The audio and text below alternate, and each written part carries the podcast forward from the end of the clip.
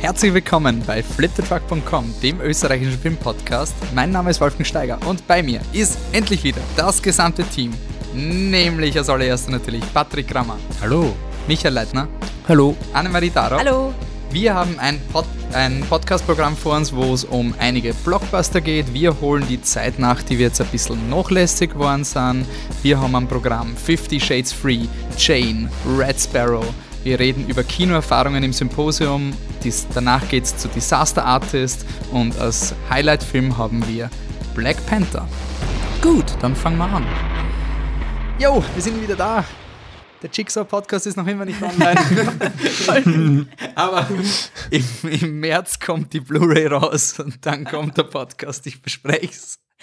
Ist ja nicht so, als hätten wir es im November aufgenommen.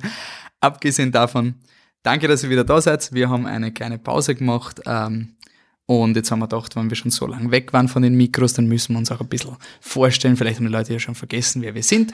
Und der Michi hat beim letzten Podcast eine ziemlich gute Idee gehabt. Wir stellen, äh, wir lassen Revue passieren, welche Filme wir in früheren Podcasts bewertet haben und sagen, okay, passt es, ist es noch immer so oder nicht?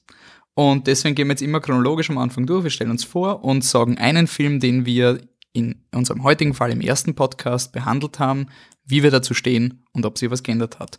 Ähm, gut, ich fange gleich damit an. Ich habe unseren ersten Podcast, wo wir noch zu dritt waren, ähm, habe ich das finstere Talwarm-Programm. Äh, ich habe ihm einen Lauwarm gegeben, ist bis heute noch ein Lauwarm. Ich finde, das ist ein unnötiger Film, der zwar Ambitionen hat, aber absolut nicht funktioniert. Ich bin nur immer wieder schockiert, dass der Film so positiv aufgefasst wird von so vielen Leuten. Ähm, wir haben ihn schon lange nicht mehr gehört. Patrick? Hallo, ich bin der Patrick. Ich fand damals Grand Budapest Hotel sehr gut und ich finde ihn heute immer noch sehr gut. Okay, Michi? Ja, ich bin der Michi. ich fand äh, damals vor langer Zeit Captain America The Winter Soldier ziemlich lauwarm. Ich habe ihn nie wieder gesehen seither. Ich kann mich überhaupt nicht mehr erinnern. Ich weiß aber, dass ich äh, meine ganze Einstellung zu dieser Art von Filmen, ich glaube schon ein bisschen reflektierter anlege als damals. Das heißt, wenn ich nochmal schauen würde, vielleicht wäre ein empfehlenswert, aber ich, ich weiß es nicht. Ich kann es nicht garantieren. Damals nicht dabei, aber die Anne hat damals auch schon Nymphomaniac gesehen. natürlich. Überrascht sie irgendwann. Klar, natürlich habe ich gesehen. Ähm, Nymphomaniac 1. Ja, ich weiß, ich kann die zwei Filme nicht auseinanderhalten, aber äh, der Mischmasch in meinem Kopf fand ich damals sehr, sehr geil eigentlich. Ne? Im wahrsten Sinne des Wortes wahrscheinlich. Und ähm, jetzt habe ich es aber letztens erstmal so im Fernsehen beim Durchklicken gesehen und es ist, glaube ich, kein, kein Film, wo du einfach so in der Mitte einsteigst, weil äh, vielleicht war das auch der zweite, aber auf jeden Fall wird irrsinnig viel gelabert und du musst halt warten, bis die juicy Szenen kommen zwischendurch. Also lieber von Anfang an richtig reinsteigern und dann ist geil. Oder alternativ die This is not Nymphomaniac XXX schauen oder so, ja, wo weniger ja. Dialog ist. Ähm, wir kommen zum Feedback. Ähm, wir haben ein paar Feedback-Dinge zu Black Panther, das bauen wir dann natürlich in der Diskussion ein. Aber ein kleines Shoutout, der Patrick war bei den Cinematic Smash Brothers zu Gast. Das ist ein Filmdiskussionspodcast aus Deutschland, wenn ich das richtig in Erinnerung habe. Und der war jetzt das erste Mal in Österreich. Dabei zu Gast waren nicht nur der Patrick, sondern auch der Nenad von Bildnachwirkung und der Hari von Brutto Filmlandsprodukt. Und da könnt ihr reinhören. Schaut, ob der Patrick gewonnen hat oder nicht. Und schaut, ob das auch richtig bewertet war und ob die Argumente alle gestimmt haben. Ähm, und ob er die Filme geschaut hat, die er da verteidigt hat. ähm, wenn ihr die Cinematic Smash Brothers suchen wollt, ähm, der Nenad hat sich über mich lustig gemacht. Ich mache aber trotzdem weiter. Ihr könnt das einfach in einem Podcatcher machen. Das ja. sind Programme, die könnt ihr installieren auf euer Handy. Gibt's für uns auch. Geht's auf unsere Website. Wenn ihr immer noch im Browser mit dem Laptop vom Podcast sitzt und euch denkt, na, ich muss jetzt aber schon in die Arbeit und ich würde aber ich kann den Laptop nicht halten und in der U-Bahn äh, tragen, aufs Handy. Und da gibt's eigene Apps die sind nicht von uns. Also ihr könnt bei Abonnieren unten bei unseren Seiten draufklicken. Da öffnet sich ein Programm, das ist nicht von uns, das ist keine Malware, sind alles legitime Programme. Ich persönlich verwende BeyondPod dafür, fahre ganz okay damit. Ähm, dann könnt ihr einfach viel mehr und viel bessere Podcasts hören. Zum Beispiel eben die Cinematic Smash Brothers, Brutto Filmlandsprodukt oder Bildnachwirkung. Gut, dann gehen wir schnell weiter. Quick and dirty. Ähm, Ich war nämlich jetzt ein paar Wochen auf Urlaub in Amerika und habe da viel Zeit gehabt, irgendwelche Streaming-Dinge zu schauen und habe zwei Filme geschaut, die ich gerne abhandeln Wolfi, hast würde. du Urlaub gemacht oder hast du Streaming-Dienste Ich habe geschaut? Streaming-Urlaub gemacht. Nein, so viel habe ich leider nicht geschaut. Ähm, und ich habe es eigentlich nur deswegen geschaut, weil Star Trek Discovery nicht in Amerika gibt. ich habe mir gedacht, so, Ja, du brauchst NBC dafür. äh, CBS All Access und ich habe mir gedacht, so, Star Trek Discovery ist so fad, das kann ich dann im Urlaub schauen vorm Einschlafen. Dann mache ich immer die Folgen auf und dann komme ich drauf, du kannst überall Star Trek Discovery schauen auf Netflix, außer in Amerika, weil da brauchst du einen eigenen Account. Ähm, aber ich habe einen Film geschaut, den ich schon läng länger schauen wollte, nämlich Jugend ohne Gott. Das ist quasi ein deutsches Hunger Games, wo Berlin eingeteilt wird in also es sind keine Districts, aber es gibt die Leistungsträger und die Leistungsnehmer. Das ist voll die harte Gesellschaftskritik und so. Ähm, an sich ich finde ihn cool, weil er irgendwie mit sehr wenig schon ein bisschen was rausholt. Er hat nur das Problem, er würde gern Game of Thrones sein und will quasi sagen, okay, ich spoilere jetzt ein bisschen wie Jugend ohne Gott, weil ich glaube nicht, dass irgendjemand ihn anschauen will. Aber schaut sich den Film an, das ist ein Film, wo man lernt, wie Editing einen Film versaut, nämlich der Hauptdarsteller kommt erst nach einer Stunde vor weil sie so einen Game of Thrones Twist reinbauen wollen und die Hauptdarstellerin quasi ist nicht die Hauptdarstellerin. Und immer die ganze Zeit auch die ersten 40 Minuten, die Hauptdarstellerin ist so uninteressant, der andere Typ, der dann mit ihr interagiert, der ist viel interessanter, der hat viel mehr Potenzial. Wieso schaue ich nicht seine Geschichte? Oh, Twist-Alarm, sie stirbt. Und jetzt gibt's, und nach einer Stunde gibt's dann Flashbacks aus seiner Perspektive. Und dann denke ich mir, oh Gott. Und dann bin ich endlich wieder da, wo sie stirbt. Und dann gibt's Flashback vom Lehrer. Aus dem seiner Perspektive. Und denke mir, oh, da kann der Film endlich weitergehen. Das, ich glaube, der Film wäre ganz okay, wenn du ihn umschneiden würdest. Also wenn du es wirklich so erzählen würdest, wie es sein sollte, weil er macht das Voice-Over am Anfang und dann folgst du ihr, sie hat kein Profil. Äh, ich finde die Produktion ganz cool und er, er sagt schon wichtige Dinge aus. Es gibt einige Szenen, die sehr gesellschaftskritisch sind, aber er ist schon ein bisschen Tatort, soziale Kritik der Woche. Wir sind die Leistungsgesellschaft, ich bin das Gesicht der Leistungsgesellschaft. aber dafür ist er leider nicht lustig genug. Ich habe mir gedacht, ich gebe jetzt eine Gaude und mache zwei Stunden Tatort, Satire und Hunger Games auf Deutsch. Dafür hat er leider zu viel Potenzial, um ihn wirklich auszulachen. Aber lauern. Und dann Cloverfield Paradox. Jo eh. Bin ich der Einzige, der ihn geschaut hat eigentlich? Ja. Ich habe noch nie einen Cloverfield-Film gesehen. Okay, der erste Cloverfield ist ein gut gemachter Godzilla-Film aus Found Footage, ist cool. Der zweite Cloverfield hat nichts mit Cloverfield zu tun, war ein gutes Drehbuch, das ich wahrscheinlich nicht geschaut hätte, wenn nicht Cloverfield draufgestanden wäre.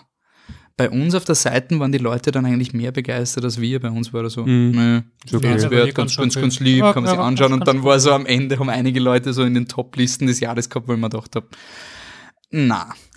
Und es war aber cool, dass ich mir gedacht, so vom Dramaturgischen her finde ich cool, dass du einen Franchise machst, der sagt, Cloverfield ist eine Art Qualitätsstempel für weirde Geschichten, so wie Twilight Zone.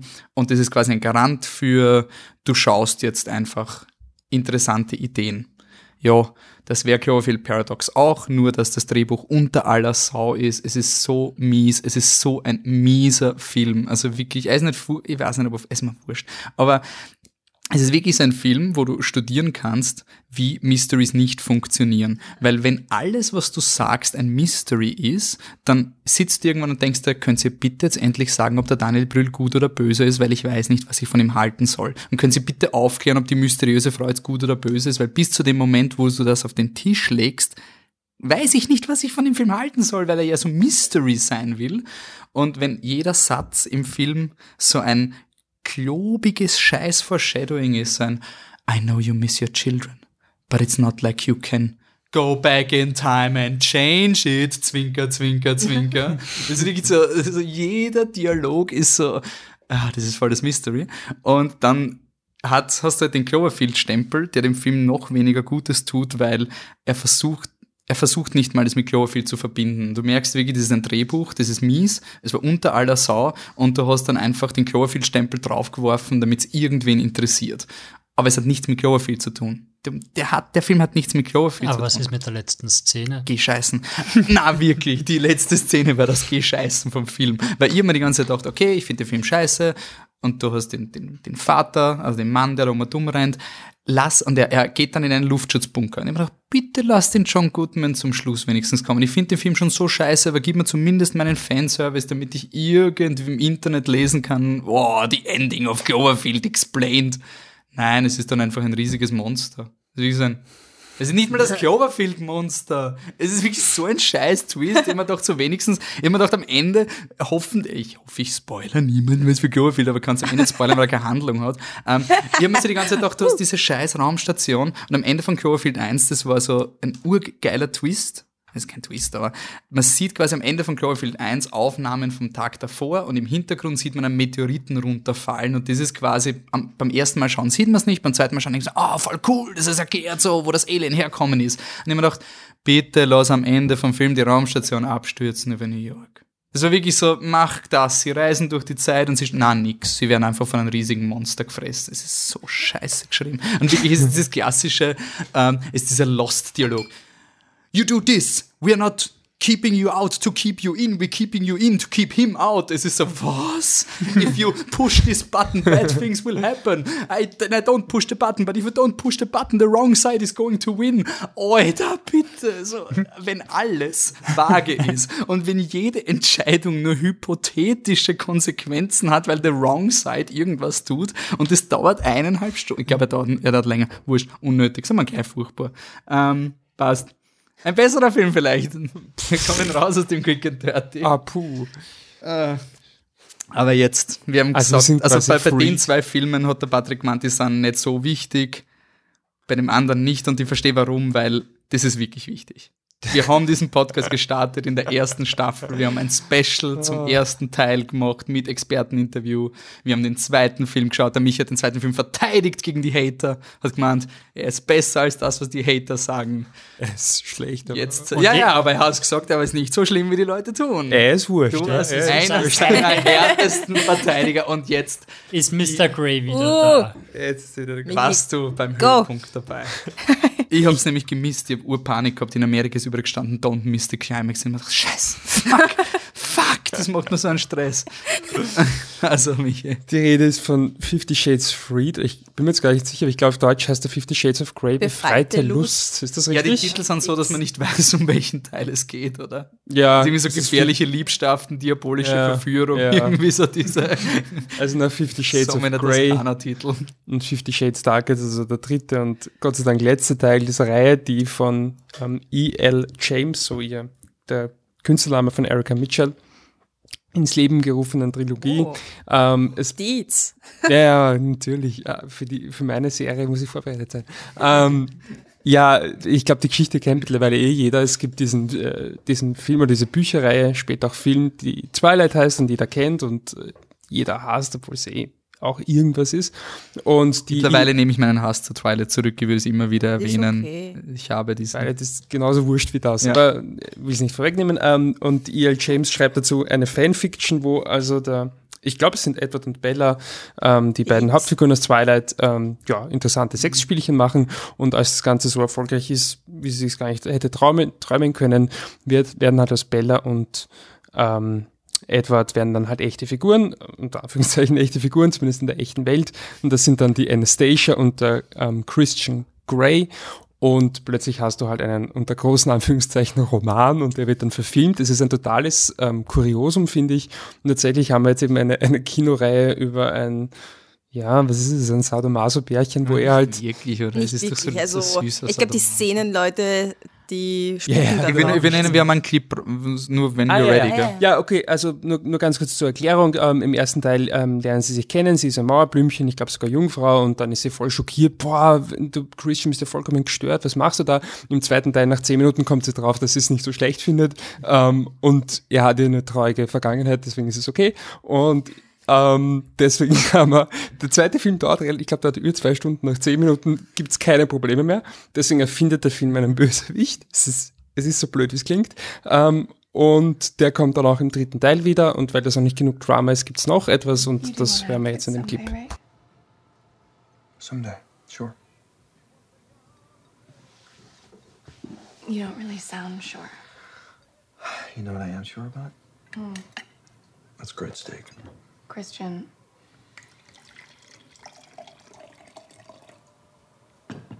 Do you not want to have kids?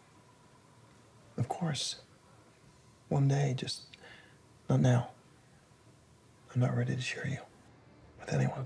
Äh, ich habe ich hab noch immer nichts verstanden. Also, was, worum geht's? Also die, ähm, das ist ein, ein sehr bewegender Dialog, wo Anastasia den Christian fragt, ähm, ob sie irgendwann einmal Kinder haben möchten. Und man hört vielleicht schon aus dem Unterton heraus, dass er sich da gar nicht so sicher ist, weil er möchte sie mit niemandem teilen. Ähm, er will sie ganz für sich allein. Ähm, und tatsächlich ist der ähm, Christian in diesem Film wieder einmal sehr besitzergreifend und ähm, tatsächlich lässt sich die Anastasia, so wie das halt die vermeintlich moderne Frau heutzutage macht, ähm, das sich doch ziemlich gefallen. Ähm, ist auch so wirklich, ähm, das ist schon mal ein Spoiler, ist eigentlich das Einzige, was mich an dem Film stört, ähm, ist halt irgendwie sein, sein, sein, sein weiß man, was Frauenbild nennen kann, ja, aber einfach diese Anastasia, wie die halt dargestellt wird. Du hast halt am Anfang den Christian, der da quasi sagt, ja, du darfst auf dem, auf dem äh, Strand deinen Bikini nicht runter weil wenn das irgendwer sieht und irgendwer fotografiert und ich bin so rich und jeder will Fotos von mir, das geht einfach nicht und nein, du darfst nicht fortgehen und du darfst nicht dies und darfst nicht das, oder?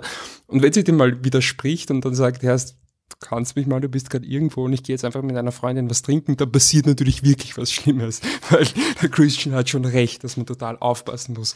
Und wenn der, der Christian halt ähm, irgendein Haus irgendwo kauft, ohne sie auch nur vorher einmal zu fragen, ob sie überhaupt irgendwo hinziehen möchte oder irgendwas, dann entschuldigte er sich zwar kurz, ja, du, ich hätte dich vorher fragen sollen, aber natürlich findet sie es eh ursuper Ja, und er macht urgeil. ja schon das Richtige, oder? Also er weiß ja schon, was gut für sie natürlich, ist, oder? natürlich. Du hast eindeutig noch nie ein Haus geschenkt gekriegt. Also sie ist, ähm, sie ist dezent, eine dezent passive Figur, was dann so weit geht, und das ist wirklich der negative Höhepunkt tatsächlich der Serie, ähm, wo der Christian, also die, die Anastasia, wie gesagt, ist sozusagen nicht artig, ja, sie geht halt trotzdem fort, obwohl sie das ja nicht soll. Ui. Und dann passieren halt schlimme Sachen, aber so schlimm dann doch nicht. Und dann kommt der Christian zurück und am Anfang ist er noch so, ja, redet halt nicht viel mit ihr, aber na, ist ja alles okay. Und am nächsten Tag gibt's dann wirklich ein Liebesspiel, das sehr an der Grenze ist. Wo, ich meine, er, er, er fügt ihr keine körperliche Gewalt zu, aber er triezt sie auf eine gewisse Weise, was wirklich so unangenehm war. Und ich da gesessen und mir gedacht so, das ist jetzt einfach nur noch grauslich, das ist passiv-aggressiv, während du Liebe machst, das ist irgendwie nicht okay. Ich finde das echt nicht okay. Und die Auflösung ist dann, ja, ist Christian, das geht aber wirklich nicht. Ja, ich weiß eh, aber ich habe so eine traurige Vergangenheit. Ja, hast recht. Schau, so funktioniert das, Probleme lösen. Ich höre dir zu und wir reden und alles ist gut. Das ist wirklich die Aussage von der ganzen Serie. Ja, du kannst noch so ein also ich, weiß schon, er ist kaputt und so, er sagt, das ist mein Arsch, sorry, das kannst du halt nicht machen, was er tut. Und reagiert da wirklich immer mit Liebesentzug auf die kleinsten Probleme und das, die Lösung ist halt, naja, sie hört ihm halt zu. Und die, die, das Segen oder das Geschenk ist dann am Ende halt ein superreicher Mann, der außerdem noch fesch ist und eigentlich eh ganz lieb. Finde ich irgendwie eine komische Aussage, persönlich. Ähm, was, aber finde ich, aber ich habe trotzdem kein Problem mit Fifty Shades. Ich meine, die Leute gehen, also die Leute, sind wir uns ehrlich, ähm, Frauen gehen ins Kino als Gruppe, haben eine Gaude und, und es gibt viele Us und As. Ich finde, die Sexszenen werden immer schlechter. Im zweiten waren es noch okay, im dritten, das ist vollkommen uninspiriert, den Film interessiert das überhaupt nicht mehr. Also es ist wirklich so, hey, ich pack mal das Spielzeug aus, ich habe wirklich geschaut, ich, ich habe keine Marke gesehen, aber ich, ist das einzige, also da gab es wirklich eine Szene, wo ich gedacht habe, okay, das muss jetzt irgendeine Marke sein, weil das ist vollkommen unmotiviert, dann brechen die Szenen noch immer irgendwie mittendrin ab, also es ist, ich finde, der Film hat jetzt nicht mehr allzu viel Feuer, aber gut, soll so sein.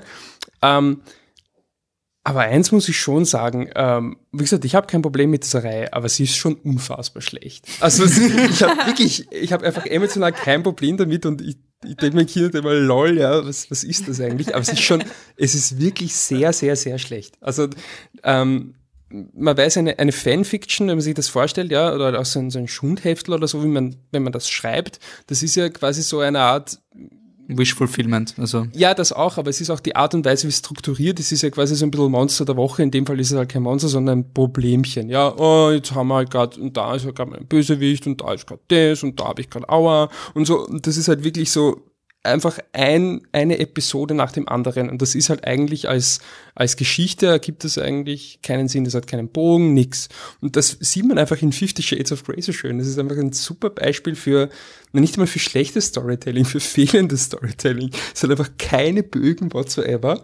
Es ist vollkommenes Chaos. Also die, die können nichts etablieren, keine, keine Charaktere, keine Bösewichte, nix. Es werden Konflikte eingeführt, die plötzlich weg sind. Dann gibt's ja, gibt's Momente, wo du denkst, so, sie erzählen dir irgendwas, ja, die Anastasia vermutet von einer Freundin, dass sie vielleicht betrogen wird, dann sieht sie etwas, denkst, aha, heißt das jetzt, dass sie wirklich betrogen wird? Zehn Minuten später bekommt die Freundin einen Heiratsantrag, aber du weißt nie, du wirst nie erfahren, was eigentlich mit dieser Lady war, die der Typ getroffen hat. Du wirst es einfach nicht erfahren. Du kannst es ungefähr ahnen, was es bedeutet, aber der Film ist einfach nicht in der Lage, das, das vernünftig zu Ende zu erzählen.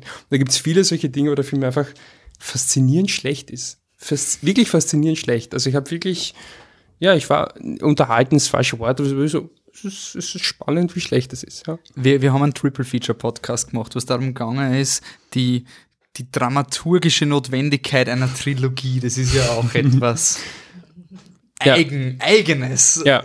Da, das sind ja ganz eigene Regeln, wie es Fifty Shades als Trilogie wenn Ja, aber- diesen Maßstab anlegt. Aber das ist ja das, ich habe das ja vorher so kurz reingeworfen, aber das ist ja wirklich ein ganz, ganz essentielles Problem. Der erste, Im ersten Film geht es wirklich darum, dass sie ein Pro also man glaubt ja nicht, nachträglich gesehen, wie gut dieser erste Film ist. Also die werden ja Ersten gesagt haben, sie will den Vertrag unterschreiben oder nicht. Also quasi lieferst du dich ihm aus oder nicht. Genau, und ähm, dem zugrunde liegt ja sozusagen ähm, gewissermaßen ein Charakterkonflikt. Sie hat ein Problem mit dem, was er tut. Und irgendwie muss dieses Problem aus dem äh, Weg geschafft werden. Der zweite Teil beginnt ja wirklich, die ersten 10, 15 Minuten, sie sind kein Paar, es ist alles traurig, dann treffen sie sich und dann redet er kurz mal über seine traurige Vergangenheit und dann hat sie Verständnis dafür. Es ändert sich de facto halt nichts. Also ich meine, so, auch wenn der erste Teil das gern hätte, aber so schlimm waren die Sachen, die sie machen, jetzt auch nicht. Und als er dann in der Folterkammer das Besal, Schlimmste, was du dir vorstellen kannst. als er in der. Folterkammer das schlimmste Gerät ever auspackt, und da halt trotzdem nicht die ganzen scharfen Waffen, sondern halt das Besal. Aber Das ist die beste. es ist großartig, es ist großartig. Ähm, und im zweiten Teil, im dritten Teil sind die Sachen, die er macht, auch nicht wirklich schlimm. Und die, das, die, der Film oder die ganze Serie verkauft quasi eine Charakterentwicklung von Christian, während sie in Wahrheit einfach nur eine Akzeptanz von Anastasia ist. Also sie, sie resigniert einfach. Also der Film hat, also die Serie an sich funktioniert einfach überhaupt nicht, als, als vom Bogen her. Ähm, ja, wir haben ja auch schon zu viel Zeit gewidmet, muss man jetzt fairerweise sagen. Ein Lauwarm, ist, ist, sorry. Triple Lauwarm. Für mich, ist Also- ein, für mich ist ein furchtbar, dass ich rauskomme und denke, Alter, das, das kann es jetzt aber nicht gewesen sein. Ich gehe raus und denke mir, pff, ja, lol, das ist halt wieder schlecht, ne? Aber Ähm, das heißt, Fifty Shades ist eine Trilogie, die permanent das Level hält. nein, ich, Sie wird nicht ich finde, dass der erste Teil fast schon objektiv gesehen, nein, aber er ist objektiv gesehen der beste Film und der dritte ist objektiv gesehen der schlechteste. Ich habe mit allen drei Teilen meinen Spaß, weil sie so hilariously schlecht sind. Also, ist okay. Okay. Passt. Bevor wir zum nächsten Film kommen, kommt wieder mal eine Einschaltung im eigenen Interesse. Wir sind am 2. März äh, für einen Live-Podcast im Sperlhof in Wien. Schaut's vorbei, diskutiert's mit uns mit. Wir gehen die Oscar-Filme durch, wer nominiert wird, wer gewinnen wird, wer verdient, wer nicht. Und am 4. März, am Sonntag, sind wir im Gartenbaukino und schauen dort alle gemeinsam die Oscarverleihung. Und danach gibt's eh wie immer Reaction, alles und da wird dann gleich der der, die Gewinnerin von unserem Live-Podcast gekürt.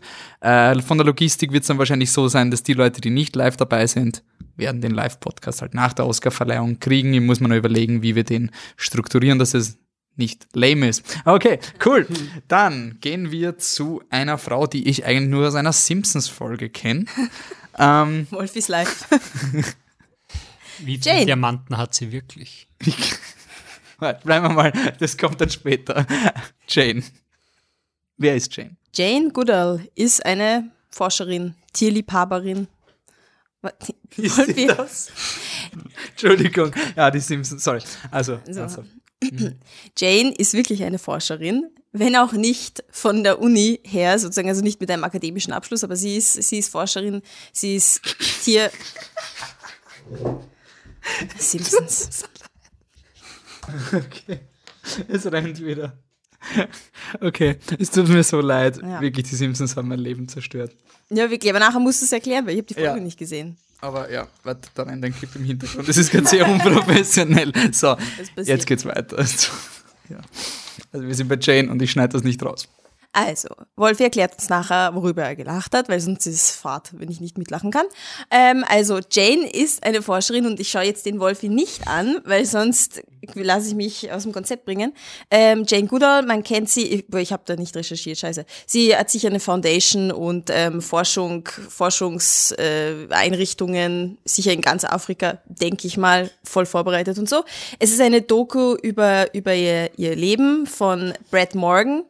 Er hat Regie geführt und Drehbuch gemacht. Und es sind quasi, also woher könnte man sie kennen? Man könnte sie quasi als, als ja, als Aushängeschild quasi von, von schützt die Affen auf der Welt, weil ja, die Affenpopulation, vor allem von Gorillas, glaube ich, oder Schimpansen. Gorillas ja, Gorillas am Anfang waren es waren das Schimpansen oder Schimpansen Schau, ich kann mich an nichts erinnern.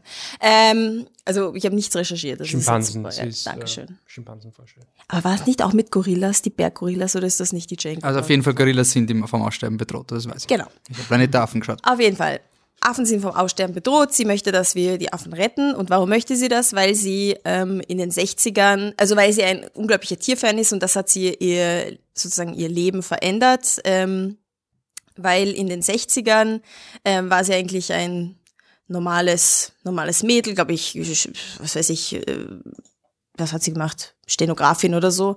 Und Michi schaut so, Michi sagt die Infos. Auf jeden Fall ähm, wurde sie quasi ausgesucht oder sie hat sich gemeldet bei einem Forschungsprojekt von einem, von einem Typen, der meinte, Leute, wir haben die Tiere die letzten Jahre überhaupt nicht gescheit erforscht. Wir hängen voll in unserem akademischen Denken drinnen und jetzt nehmen wir, wir brauchen Leute, die einfach fresh sind im Kopf, vielleicht nicht von der Uni und die einfach hinfahren und die die Viecher beobachten und einmal einen anderen Blick, ich schaue den Wolf nicht an, einen anderen Blick auf ja, die Tiere und ihr Leben sozusagen bekommen.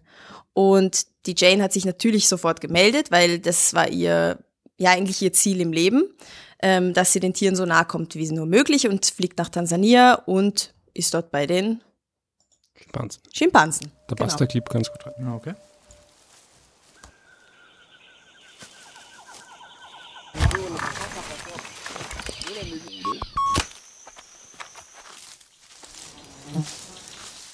Day after day, in the sun and the wind and the rain, I climbed into the hills. This was where I was meant to be. Ähm, und da hört man eben, dass wie wohl sie sich fühlt. Also sie erzählt quasi ihre Geschichte in der Dokumentation. Ähm, man sieht auch quasi sie heute, wie sie interviewt wird und gleichzeitig sieht man eben Bilder von ihr von damals, Aufnahmen, die auch und unter anderem aber vor allem der Hugo von Lavik ähm, gemacht hat. Das ist ihr späterer Ehemann und ein Fotograf, der eben dorthin geschickt wurde, um das zu dokumentieren und um die Fotos von den Viechern zu machen.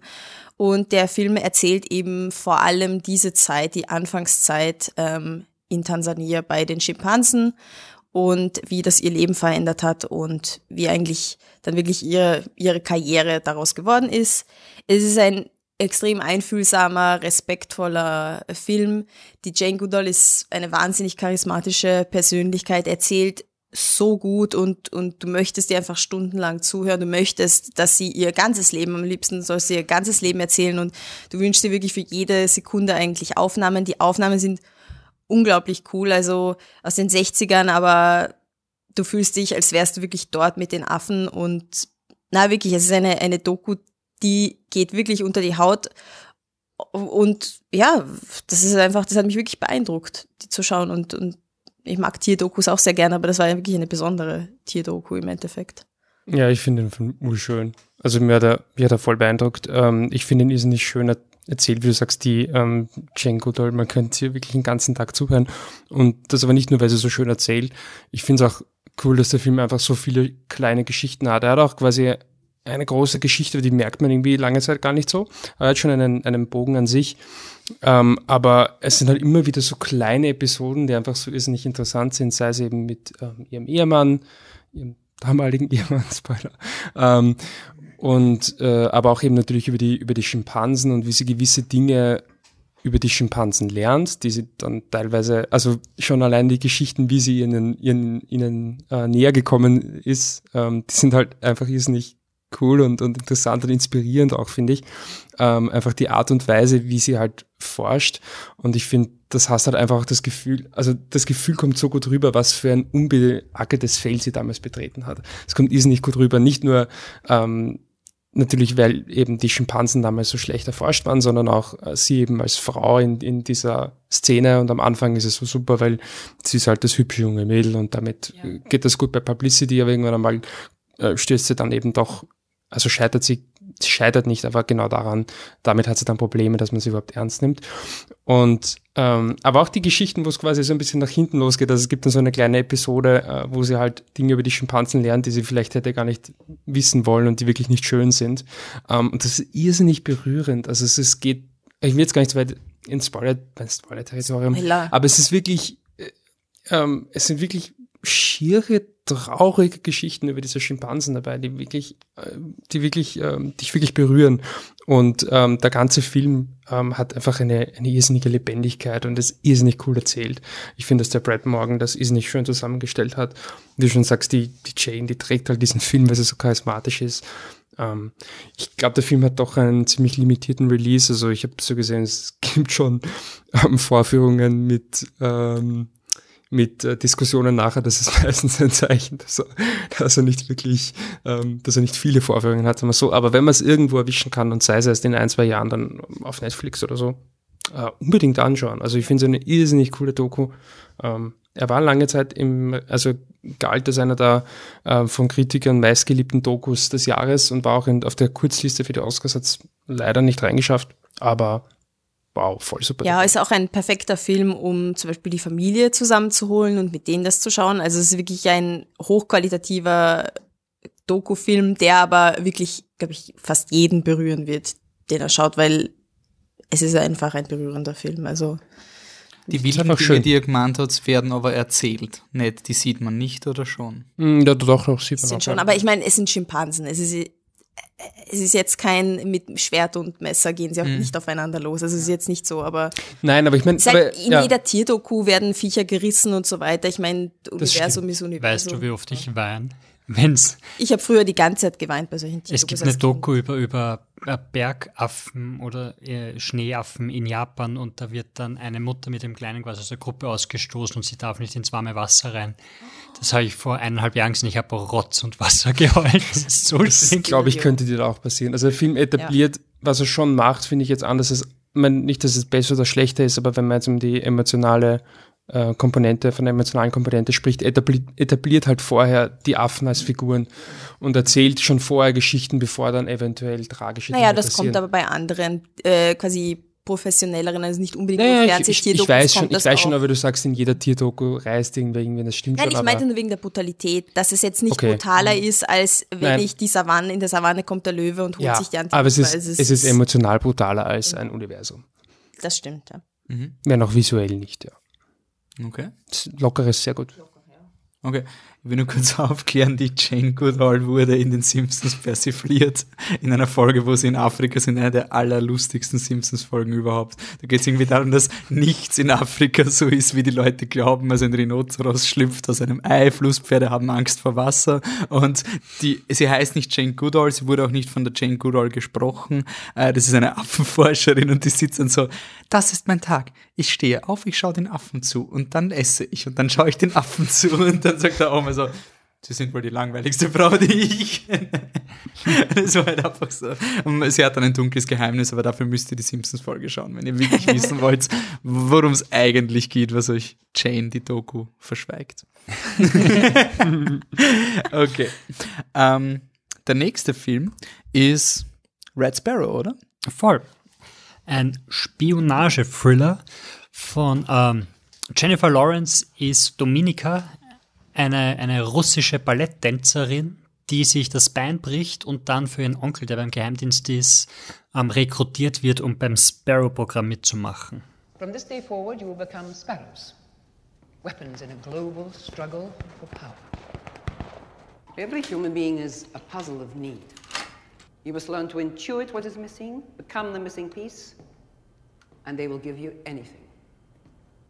Take off your clothes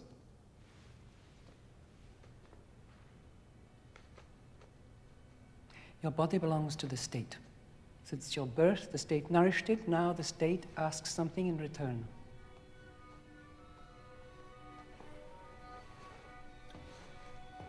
You must learn to sacrifice for a higher purpose. To push yourself beyond all limitation and forget the sentimental morality with which you were raised. Das war Charlotte Ramping, die halb russisch, halb britisch redet, was sehr unterhaltsam ist. Ähm, das Interessanteste an dem Film ist eigentlich die Metaebene. Also ähm, unter dem halblustigen Namen The Fappening ist 2014 ein ganzer Haufen von Nacktbildern von Prominenten gestohlen worden, unter anderem Jennifer Lawrence und sie hat seitdem, wie sie selber sagt, sehr darauf geachtet, welche Rollen sie annimmt. Sie wollte keine freizügigen Rollen mehr machen. Sie hat ziemlich Angst gehabt, dass sie in Rollen ist, wo sie quasi die sexy Frau ist, weil sie halt das Gefühl gehabt hat, dass, oder weil ihr einfach die Selbstbestimmtheit genommen worden ist und Sie hat sich dann eben für Red Sparrow entschieden, weil sie das quasi machen wollte, um diese Macht wieder zurückzuerlangen. Das hat sie selber in Interviews gesagt. Und das schwebt über dem ganzen Film. Also es geht wirklich darum, dass das Land Russland, also dass der Geheimdienst quasi von Frauen und auch von Männern, aber vor allem von Frauen, verlangt, dass sie sich prostituieren, weil, wie wir in dem Clip gehört haben, ähm, Russland hat dich großgezogen, jetzt ist es Zeit, etwas zurückzugeben. Wenn man das auf einer Metaebene anschaut, dann passt das perfekt auf Hollywood, wo du Millionärin wirst, aber wenn es heißt, du sollst dich ausziehen, dann siehst du dich gefälligst aus für einen Film. Sie hat auch davon erzählt, wie sie eben sich bei Castings ausziehen musste und dann Fotos gemacht worden ist und hat mir gesagt, da schau, nimm diese Fotos als Anregung, um abzunehmen, damit du so dünn bist wie die anderen Schauspielerinnen. Also ziemlich grindige Sachen, die da passiert sind. Und in dem Film geht es auch vor allem darum, dass die russische Spionin Dominika quasi ihre Selbstbestimmtheit äh, behält. Sie schlaft nicht für einen Auftrag mit jemandem, egal wer das von ihr verlangt, außer sie entscheidet, dass sie das selber machen will. Ähm, zu dem Film selber, ich finde beim Spionage-Thriller generell soll es entweder darum gehen, dass das Publikum an der Nase umgeführt wird und nicht genau weiß, was abgeht, oder dass es ein zentrales Rätsel gibt, das aufgelöst wird. Äh, Tinker Tailor Soldier Spy war zum Beispiel die Frage, wer ist der Verräter?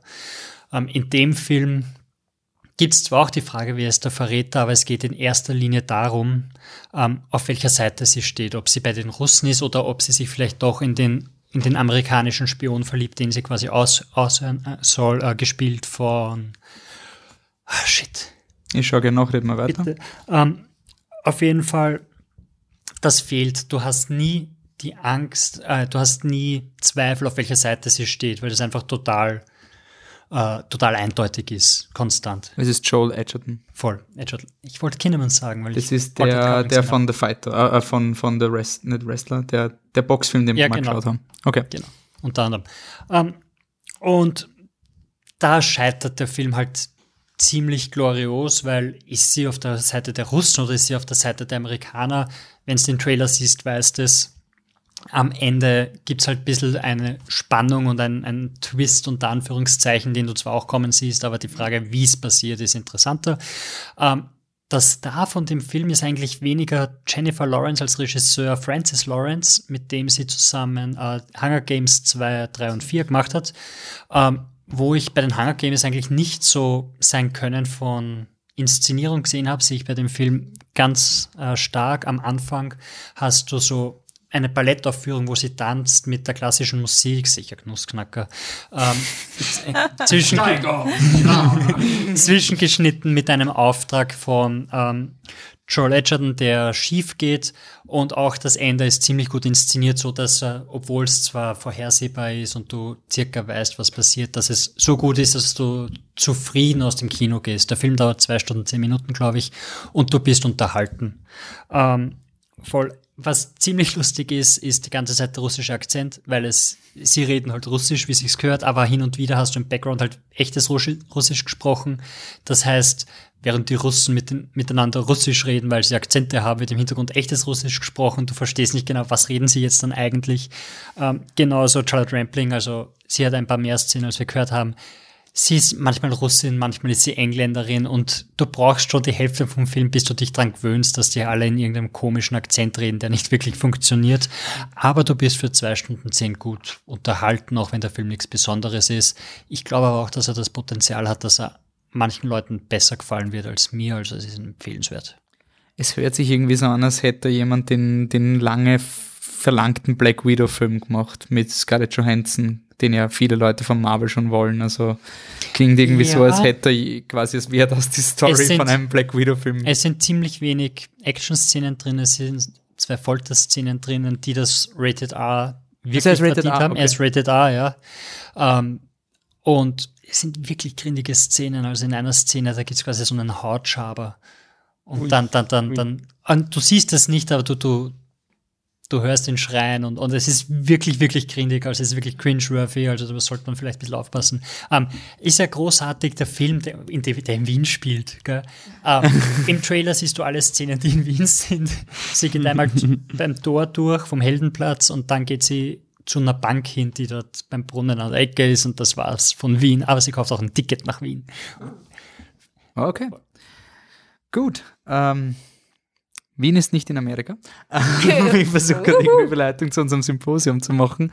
Ähm, ja, ich habe nicht nur Cloverfield in Amerika geschaut, sondern ich habe auch ähm, Kinos in Amerika ausprobieren wollen, weil das immer so, wir reden oft über das Gartenbaukino, über Filmerfahrung und ich wollte das einfach mal festhalten, weil viele Podcasts haben mir gesagt, Alamo Draft House, es ist so geil, es ist so geil, es ist super geil. Es ist eine Kinokette, die irgendwie Birth Movies Dev, die Website, hat damit was zu tun. Entweder sind sie Sponsoren oder haben sie ins Leben gerufen. Also LMO betreibt Birth Movie Stuff. Ah, okay, gut, dann war es so. Ähm, und das war halt wirklich so ein, also selbst die, die Snob-Podcasts, die sich immer drüber aufregen, über die Leute, die, die Popcorn essen im Kino, was ich auch nicht, überhaupt nicht mag, haben gesagt, das ist so geil. Was ist so geil dran? Man kann da reingehen und man kann essen. Also man sitzt da auf einem Tisch und hat ein Menü und kann dann bestellen. Und mit bestellen meine ich nicht nur Popcorn und Cola, was natürlich alles American-sized ist, das glaubst du, scheiß dich an. Ähm, wir geben doch 6 Dollar für Cola, bis so deppert ist es und dann hast du halt 10 Liter oder einen halben Liter oder was auch immer da drin war. Ähm, du kannst auch Burger bestellen, Pommes frites, alles. Alles so, was du in einem Restaurant essen und es ist so eine Dinnerstimmung. Und ich habe mir gedacht, das kann unmöglich funktionieren. Ich muss sagen, es war der geilste Kinobesuch, den ich jemals gehabt habe. So was Geiles. Wenn ihr jemals in Amerika seid, geht's in ein Alamo Draft House. Das kann, das habe ich, ist so cool. Also, es war wirklich so angenehm. Weil du kommst da rein und was mich immer stört an österreichischen, deutschen, generell in der Kinokultur ist, du wirst immer so rausgejagt. Du wirst immer so ein bisschen so, selbst Kinos, die ich mag, auch beim Gartenbaukino, du gehst raus und auf die Straße mit dir. Und dann kannst du vielleicht ins Foyer zurückkommen, aber eigentlich, warum bist du im Foyer, wenn du nicht auf den Film wartest? Selbst das Gartenbaukino, was mir wirklich sehr gefällt, und da kann man sich auch hinsetzen, meistens ist so das Foyer ist gesteckt voll mit Leuten und man will sich dort nicht mehr hinsetzen. Und da ist so, dass Leute, also der Taxler, mit dem ich hingefahren bin, hat mich gefragt, ob ich dann hinfahre, um Bier zu trinken. Also gar nicht, ob ich Filme schaue. Du gehst da rein, du hast Vinylplatten, du hast DVDs zusammengestellt von den Leuten, also so Off the Month, sonst irgendwas, irgendwelche Retro-Dinger, irgendwelche, also so ein Schallplattenspieler, so einen alten Münzautomat, einfach cool Retro. Und gleich am Boden, also am Ground Floor, ist eine Bar. Und wenn du aus dem Kino rauskommst, kommst du in diese Bar runter. Und das ist so angenehm. Also du darfst stundenlang in diesem Kino bleiben. Das ist etwas, was ich einfach so schön finde. Du kannst einfach dort hinsetzen. Der Kaffee ist scheiße. Ähm, aber theoretisch könntest du dort einen Kaffee trinken und reden. Und ich hätte nicht geglaubt, dass dieses Essen während dem Kino funktioniert. Ich habe halt wirklich dann ein Extremprogramm gefahren. Ich habe mir Phantom Thread angesch angeschaut, weil man dachte, machen wir ein absolutes Kontrastprogramm. Essen zu Phantom Thread, haben wir einen Burger bestellt. Und das Kinopublikum gleich zu Beginn ähm, ist mir gesagt worden, das Handy wird dann abgedreht. Haben wir gedacht, hm, okay, finde ich cool, aber irgendwie wird's nicht gesagt. Dann sahen wir die Trailer und ich habe mir gedacht, naja, schau mal. Und dann kommen ungefähr 24 Nachrichten.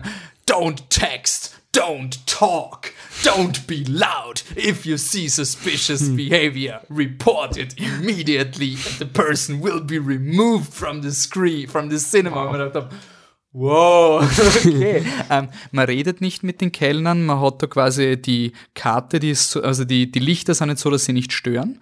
Ähm, und man schreibt das auf ein Stück Papier, steckt's hin und die Kellner gehen halt hin und wieder durch und sammeln das Papier ab und bringen das dann, das Essen zu dir. Aber alles nonverbal, damit der Film nicht gestört wird Aber stört's nicht, wenn die durchrennen durchs Bild? hätte ich mir auch gedacht, aber in einem, im Vergleich zu einem normalen Kino ist es fast nie. Also ich, wenn du in einem normalen Kinosaal sitzt mit 200 Leuten oder sowas, oder ich weiß nicht wie viel, dann rennen die ganze Zeit Leute um und um. Und das ist eigentlich extrem diskret. Also es ist so, als hätte mal jemand aufstehen und aufs Klo gehen. Von der, vom wie es dich stört. Das ist extrem kurz. Und der Fort, ich glaube, der große Vorteil ist, dass du einfach einen kleinen Saal hast. Also du hast da, ich glaube, 30 Sitze, wenn es viel ist. Du hast extrem viel Beinfreiheit. Du hast, das ist wirklich für Americans, also breite Couches und irgendwas. Aber was mir so taugt hat, war dieses Zelebrieren von Kinokultur, was bei uns ein bisschen vor die Hunde geht. Also was sie gemacht haben, waren, sie haben zum Beispiel eben Paul Thomas Anderson, Phantom Thread, haben sie einfach so einen Clip, der wahrscheinlich auf Birth Movie Staff auch rennt, so The Things We Love About Paul Thomas Anderson. Und während du sitzt und auf den Film wartest und dich mal umschaust, ist am Kinoscreen, siehst du Montagen von seinen Filmen, so im Hintergrund passiert oft das und dann tschak, tschak, tschak, der Film. Und Tracking Shot, tschak, tschak, tschak, der Film. Und das Coole ist einfach, ich kenne mich mit Paul Thomas Anderson nicht aus, ich gehe da hin, ich lerne was und dann schaue ich Phantom Thread und denke mir, ha, hey, genau, jetzt fällt's mir auf, jetzt kann ich angeben, jetzt kann ich cool sein. Und sagen, ja, das ist typisch Paul Thomas Anderson, ja, ich kenne mich aus, Tracking Shot und so, wow, und keine Leute im Hintergrund, boah, ich kenne mich aus, Wahnsinn. Und das finde ich so schön. Also, ich weiß nicht, gibt's in Österreich, ich meine, ich finde, das Gartenbaukino bemüht sich eh oft mit, mit Spez da ist meistens so, wenn du Diskussionen hast. Aber gibt's Kinos, wo du sagst, das Kinogehen an sich ist richtig cool als Erfahrung? Nicht mehr in Ungarn? Anna, irgendwie so? Ja, ja, ja, ja, doch, doch, doch, doch. Doch, in, doch, stimmt. Der, Also bitte. die Kinos, also es gibt in Budapest gibt's, ich weiß nicht wie viele, acht, sieben Künstlerkinos, also äh, wie heißt das Programmkino. Und ähm, ich glaube, in jedem einzelnen gibt's auf jeden Fall eine Art Kaffee. Also die Leute sitzen schon länger dort. Zumindest es kann mich, also eins meiner Lieblinge ist das Mühwes, das heißt äh, Kunst. Und ähm, das ist drinnen auch so, das lädt dich ein zum Durchschauen, weil die haben hinten so eine, ähm, eine Art Videothek mit ganz vielen DVDs, aber extrem viel. Dann haben sie so ein Mini-Schmuck. Geschäftel, wo so ganz wieder Fimo-Schmuck, also dieses Knetmaterial und dann halt irgendwelche, irgendwelche auch Scha Mini-Schallplatten und solche Sachen, also so, warum ist das da? Ähm, und du kannst auch Kaffee trinken, also sch- schon, schon. Ich meine, Man fühlt sich Leute, wohl. Man fühlt sich, genau, aber das sind halt die Programmkinos, ne? Also, aber doch, doch eher in den Programmkinos, ja. Patrick, hast du? Oder? Mhm. Ja, Stadtkino in Wien ist, glaube ich, so ähnlich, wo du unten äh, DVDs bzw. CDs kaufen kannst. Stadtkino ist beim Musikverein dort, also Dort bei unten. Karlsplatz. Ja, ja. Oder Stadtkino im irgendwie- Künstlerhaus. Künstlerhaus, ja. stimmt, ja. Ja, und das andere beim, beim Belvedere, nicht Belvedere, beim oben beim, am Spittelberg auch, wo das dir, wo du runter gehst, wo Ah, ja. wir. Bellaria. Nein, Nein. nicht Bellaria. Ah, da, da, da, da war schon scheiße. Also nicht Kino am Spittelberg einfach. Ich weiß es nicht. nicht. Jetzt Gibt sind wir gefährlich nahe an, wir wissen nicht, wovon wir reden. Ähm, ich wirf mal das Admiralkino ein, weil da kann, kommst, wirst du auch nicht rausgejagt, du bist im Foyer, wenn du rauskommst. Das ist zwar sehr klein und Ja. alt, aber das ist, finde ich, ein bisschen wienerisch. Ja, das stimmt. Voll. Ich mag auch das, das Filmcasino einfach nur, weil das, das Kino so cool ist und vom Programm überlegen sich die auch immer wieder Sachen Mhm. und versuchen was. Ähm, Foyer halt nicht, weil da stehen halt die Leute schon, weil es halt so klein ist. Ja, aber, das ist halt, Filmcasino, aber daneben Ja. gibt's ja recht nicht. Also Filmcasino ist, finde ich, das, das ist halt so klein, dass es nicht Ja, du- anders du- geht. ja, eben, du Und sie, sie stopfen eigentlich immer mehr rein als der Platz. Also, hey, wir haben Tacos, weil wir haben gerade lateinamerikanische Ja, Filme oder Ja. sowas machen, mitten in diesem winzigen Bei der Foyer. Japanual gab es auch Onigiri am Rand, aber aber ich wollte Keine unbedingt Chance, essen, ja. aber keine Chance hinzukommen, ja. Ja, das ist immer cool. Ah, Michi, hast du noch was? Oder? Na, ich wollte nur erwähnen, dass das Stadtkino im Künstlerhaus, wir haben es aufgrund nein, ursprünglich Annes Erkrankung, ich habe es dann dich dann noch getoppt in Sachen Krankheit, aber wir haben es nicht hingeschafft, aber im Stadtkino im Künstlerhaus gibt's jetzt ein, ein Matinee, ich glaube, es ist einmal im Monat, ähm, gibt's am Sonntag so äh, Frühstück und anschließend Film, kannst ein Kombi-Ticket kaufen, das finde ich auch, mein, auch keine Neuerfindung des Rats, aber immerhin voll so, es hat das BTG sowas Gartenbaukino, mal glaube ich, auch am Sonntag so. Frühstück und Film. Es ist cool, außer bei der Biennale. Irgendwelche Leute haben mich versucht zu überzeugen, dass es urgeil ist, den Morgenfilm bei der Biennale zu schauen und dann arbeiten zu gehen. Ja, wobei der Morgen, also das, das, das Matinee, Das- das Matinee ist ja echt die mein, Uhrzeit, das oder? ist um, Also das das, ist glaub ich, 12, fängt um glaub ich. 10 an und um 12 ist der Genau, Film, so, also, ja. Ja. und das, was du meinst, 6 Uhr. 36 oder so. Ja. Boah, das war absurd. ähm, äh, und noch das Schubert-Kino in Graz Stimmt, auch auch eine noch sehr. Ja, coole genau. Auswahl. Okay, und in diesen Programmkinos kann man eben coole Filme schauen, weil vielleicht sind das Filme, die nicht jeden interessieren. Zum Beispiel der schlechteste Film aller Zeiten, Fs, nämlich The Room. Und zu The Room gibt es jetzt auch einen Film, der im Oscar-Rennen ist. Disaster Artist. Ja, das ist eigentlich die Geschichte von The Room, wie überhaupt The Room. Warum ist The Room so schlecht? Habe ich irgendwas falsch gemacht? Das mit Oscar-Rennen muss man erklären, aber. Aber er ist nominiert für, für, für Drehbuch. Ah, Entschuldigung. Sicher, Entschuldigung. Er ist dabei. Hey, er ist irgendwie, Äh, kann man es argumentieren, mein Gott. Okay, ja, ja, sorry. Irgendwie ist er drin. Ja, The, The Room selbst habe ich nicht gesehen. Ich habe natürlich schon oft davon gehört, vor allem als, glaube ich, nur Room, nein, doch, als Room, als Room im Kino war, kam das wieder so, warte, welchen Room meinst du, hä, was? Na, wenn du es falsch Das ist der eingegeben hast großartigste ins- Film, 5 von 5. Was? Genau, so, wenn du es eingegeben hast und du wusstest nicht genau, ist es jetzt mit, mit the oder ohne, dann bist du ein bisschen abseits zu The Room gekommen wahrscheinlich und hast dich gewundert, was das wohl sein mag. True Story ist meiner Schwester passiert. In Amerika. Oder in England, weiß ich nicht mehr, aber ja. Und ähm, ja, es geht ihm, also es ist quasi die Geschichte des des schlechtesten Films aller Zeiten. Es ist von James Franco. Er hat ähm, nicht geschrieben, er hat, er hat Regie geführt. Er spielt auch die Hauptrolle, nämlich Tommy Wiseau, der ein echter Mensch ist, ein echter Exzentriker ist, eigentlich ein, eine Art Alien, würde ich sagen, wahrscheinlich ist er hergekommen, um einfach da zu leben bei uns auf der Erde. Ähm, und ähm, ja, es geht eben um Tommy Wiseau und Greg Sestero, ähm, sein Kumpel, der wird gespielt von Dave, Dave Franco. Die zwei lernen sich kennen in einem Schauspielkurs. Ganz kurz noch. Die beiden sind Brüder im echten Leben, spielen Rollen, die nicht miteinander verwandt Genau, sind. Okay, genau, gut. genau. Ja, das habe ich nicht checkt. Ja. Und ähm, der Tommy ist, hat ein unbestimmtes Alter, aber ich würde mal sagen, am Anfang ist er fix schon über 30 und der, der Greg ist ein 19-jähriger Haverer. Und sie freunden sich halt irgendwie an und beschließen dann, also der Tommy ist so ein äh, exzentrischer, aber auch sehr leidenschaftlicher Typ, der immer meint, ja, wir müssen unseren Träumen nachgehen und äh, eigentlich totales Klischee und dass es überhaupt so einen Menschen gibt, ist wirklich faszinierend. Nein, wir müssen unseren Träumen nachgehen und das machen wir und Greg, komm, wir fahren nach Los Angeles, weil ich habe dort eine Wohnung und da ziehen wir ein und wir werden voll die geilen Schauspieler und das machen wir. Und, boah. und der Greg ist so ein Naivling und ist voll so, ja, boah, Alter, Tommy, du hast eine Wohnung, gehen wir.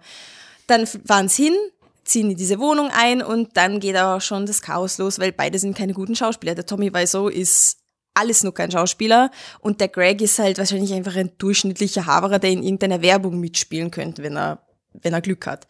Und ähm, dann schlagen sie sich halt mehr oder weniger durch, aber es ist sie, das, das auch ein, ein Mysterium des Films. Es gibt, glaube ich, drei oder zwei Mysterien.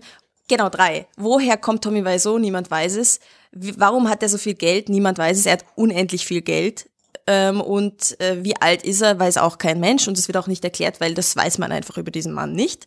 Und auf jeden Fall spricht er mit einem sehr komischen Akzent. Also man kann sich alles rein interpretieren, was man möchte. Aber vom Geld her haben sie keine Probleme. Nur es geht halt nicht voran mit der Schauspielerkarriere. Sie werden frustriert und überlegen, was machen wir.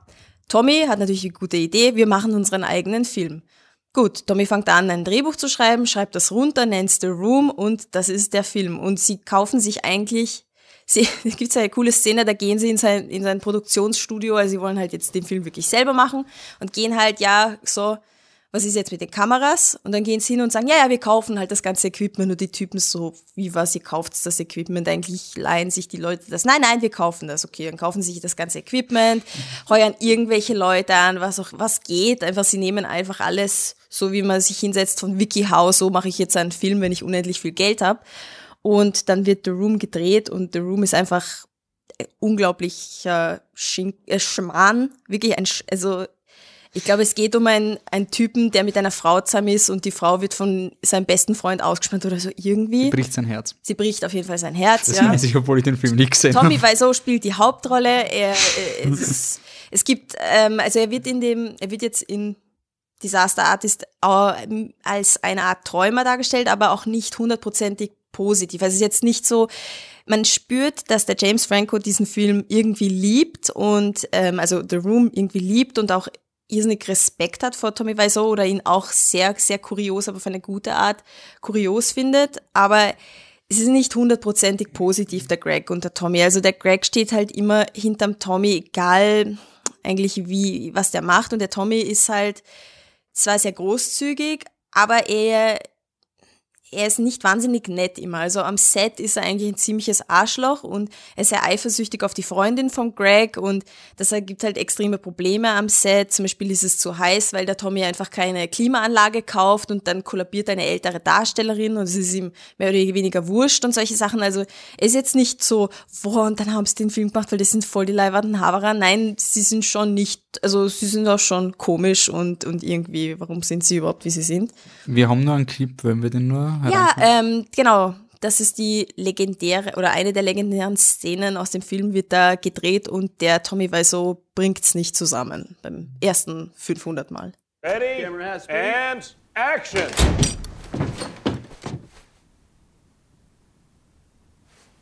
What line? What line? I did not hit her. It's not true. It's bullshit. I did not hit her. I did not. Oh, hi, Mark. Okay. Was für ein Schauspieler. Ja, wobei das, was man gehört hat, das war Seth Rogen. Der ist der Regisseur. Mhm. Ah, okay. Also Regisseur ist der Assistent vom Tommy Wiseau. Und er, der Tommy Wiseau bringt eben diese, diese Lines, bringt er 500 Mal oder so nicht zusammen. Er kommt einfach immer raus und schafft es einfach nicht. Mhm. Ähm, ja, der, der Film ist, ist wirklich cool. Also Disaster Artist ist ein echt cooler Film, eine echt coole ähm, ja, Abhandlung eigentlich, wie, ein, wie dieser Film entstanden ist. Ähm, er ist sehr chronologisch. Es ist, kann man sagen, es ist eine Schwäche, kann man sagen, es ist eine Stärke, weil äh, ich meine, es ist quasi eine Art biografischer Film. Mhm, Und von Anfang, Mitte, äh, Schluss. Also, Genau, also ich meine, ist es eine Kunst, das von Anfang bis zum Ende durchzuerzählen? Nein, aber er macht es wirklich sehr gut und es ist auch irgendwie eine stringente Geschichte, wo du einfach das eine hat das andere halt bedingt und du brauchst keine Flashbacks, weil sie leben im Hier und Jetzt eigentlich und du weißt ja eh nichts über den Tommy. Du, sie, der Greg wusste nichts über den Tommy und sie wissen bis heute nichts über den Tommy. Das heißt, du kannst nicht mal irgendwelche Flashbacks machen, weil du weißt ja nichts. Also es, es passt, wie es erzählt ist. Ähm, ich, ich finde ihn eigentlich auch wirklich cool. Ich weiß nicht, warum er nicht, also weil er mich nicht, mich nicht voll ergriffen hat. Vielleicht irgendwas fehlt ihm, aber ich, ich könnte jetzt wirklich nicht den Finger drauflegen, was fehlt. Die letzte Szene ist auch ein bisschen übertrieben. Da wird halt The Room im Kino gezeigt und alle, alle hauen sich halt Uhr ab drüber, weil es The Room ist. Also ist wirklich ein Schmarrn. also quasi Und- sie reagieren so, wie die Leute jetzt auf The Room reagieren, aber Na, nicht. Ja, nein, zu, am Anfang reagieren sie halt voll negativ und sagen, Alter, was ist der Film? Und die, und die ganzen Schauspieler schämen sich halt voll im Kino und der Tommy ist so, Alter, er checkt's halt nicht. Er denkt, das ist gut. Und er checkt's nicht und er, er, er hat immer Angst davor, dass er halt ausgelacht wird und da wird er jetzt wirklich ausgelacht und das macht ihn halt voll fertig. Und dann gibt's halt so eine Rede, wo der Greg dem Tommy voll in die Augen schaut und hey, Tommy, du hast mir immer gesagt, ich soll an mich glauben, bla, und wir haben einen Pakt und also so diese, boah, ich baue jetzt den wieder auf und dann gehen sie wieder in den Saal und dann lachen halt alle, aber aus Freude. Und er, also so aus Freude. Sie lachen den Film schon aus, aber es ist ein glückliches Auslachen. Das ist quasi ne? schon ein Es ist bisschen so- metamäßig, was genau, The Room dann. Genau, und dann ist der Tommy auch schon irgendwie, ich glaube, der checkt's wieder nicht und er denkt, jetzt ist es positiv. Also äh, es ist, kommt, am Ende bin ich mir nicht ganz sicher, ob der Tommy jemals gecheckt hat, dass es ein Schatz ist. Oder ob ihm der Greg gut eingeredet hat, dass die Leute einfach eine Freude damit haben. so. Und das, deswegen das Ende ist ein bisschen kitschig und ein bisschen so schämig. Aber ansonsten der Film ist eigentlich wirklich cool und ich glaube, es ist noch, also ich habe das, ich habe jetzt nicht das Gefühl, dass ich The Room gesehen habe, aber die wichtigsten Szenen kommen alle vor und am Ende ist auch eine coole Kompilation, während den Credits du die Szenen nebeneinander siehst und haben halt echt fast, also manchmal sind die Stimmen, kannst du fast übereinander legen, weil sie genauso reden und so, also es ist wirklich cool. Ja, einfach eine Liebe, Liebe zu einem Film, ausgedrückt in einem Film. Okay, Sehr gut. sehr gut. Ähm, Shoutout an den Michi Kölbis. Ich habe versucht herauszufinden, ob er uns jemals geschrieben hat, was er von The Room hält. Ich habe jetzt, also von Disaster Artist, ich habe nichts gefunden auf unserer Seite, weil er hat uns schon vor Monaten angeschrieben, ob wir wissen, da, ob wann der Film rauskommt, weil er ist so ein The Room-Fan und er liebt den Film, weil er so scheiße ist. Und er hat geschrieben, wenn man unter dem Aspekt anschaut, dass nach Hollywood zu kommen der größte Traum von Tommy und Greg ist, ist der Film unglaublich sympathisch. Wir haben ja alle so einen Traum, was halt irgendwie lustig ist, wenn der Film jetzt dann quasi irgendetwas erzeugt hat, was im Oscar-Rennen ist. Also Michi, wenn du das hörst, bitte schreib uns noch, was du von dem Film hältst, weil irgendwie, oder weis mich darauf hin, wo das geschrieben wurde, weil ich habe es jetzt leider nicht gefunden und das wäre schade, wenn diese Diskussion untergeht. Okay, passt. Dann kommen wir in die Zielgerade. Ähm, und jetzt haten wir mal wieder, oder? Also, wir hassen ja alle Marvel-Filme. Und Marvel hat einen neuen Film rausgeschossen. Wir, Ah. Es passt, passt eigentlich ganz gut, dass wir reflektiert haben auf unseren ersten Podcast, ähm, wo wir mit Captain America The Winter Soldier gestartet haben. Jetzt kommt Black Panther raus. Ähm, ich habe den Film nicht schauen wollen. Ähm, bei uns ist generell die Regel, so tendenziell, wenn einer den Film nicht schauen will und der andere schaut, ist er meistens positiv überrascht, schreibt dann eine positive Kritik und die andere Person schaut. Ich meine, ich rede jetzt von Patrick und von mir, weil wir die einzigen sind, die immer wieder in dieses Stockholm-Syndrom Wir machen es für euch. Ja, für euch. Und dann ist der andere immer so, naja, so toll war Civil War eigentlich nicht. Oder so, toll. so, Patrick, was ist denn deine Reaktion zu Black Panther? Oder was, worum geht es in Black Oh, Panther? Reaction. Ähm, Wir haben ihn übrigens alle gesehen, aber ich würde es Ja. ein bisschen so hypen. Black Panther ist der 18. Film von Marvel. Seit 18. Nein, von Marvel Studios. Von, ja, genau. Der 18. Film im Marvel Cinematic Universe. Seit 2008. Ja, gute Leistung, ziemlich gut. Es geht um T'Challa, ähm, den neuen König von Wakanda, einem imaginären Land in Afrika, das nach außen hin arm, aber in Wirklichkeit das ähm, technisch fortgeschrittenste Land der Welt ist, weil es auf einem magischen Rohstoff namens Unobtainium. Na, Vibranium. Na, Vi- aber Vibranium. Vibranium. Vibranium Vibranium, ja. sitzt. Ähm, und er muss jetzt quasi lernen, dass die eigene Vorstellung nicht unbedingt die, das ist, was er als König machen muss. Nebenbei ist er auch Black Panther, der Beschützer von Wakanda, das sie schon seit Generationen machen. Und es kommt eine neue Gefahr, bla bla bla, auf das Land zu. Ähm, drei Aspekte, die bei dem Film wirklich, wirklich cool sind und den Film auch besser machen als alles andere, was Marvel bis jetzt gemacht hat. Spoiler.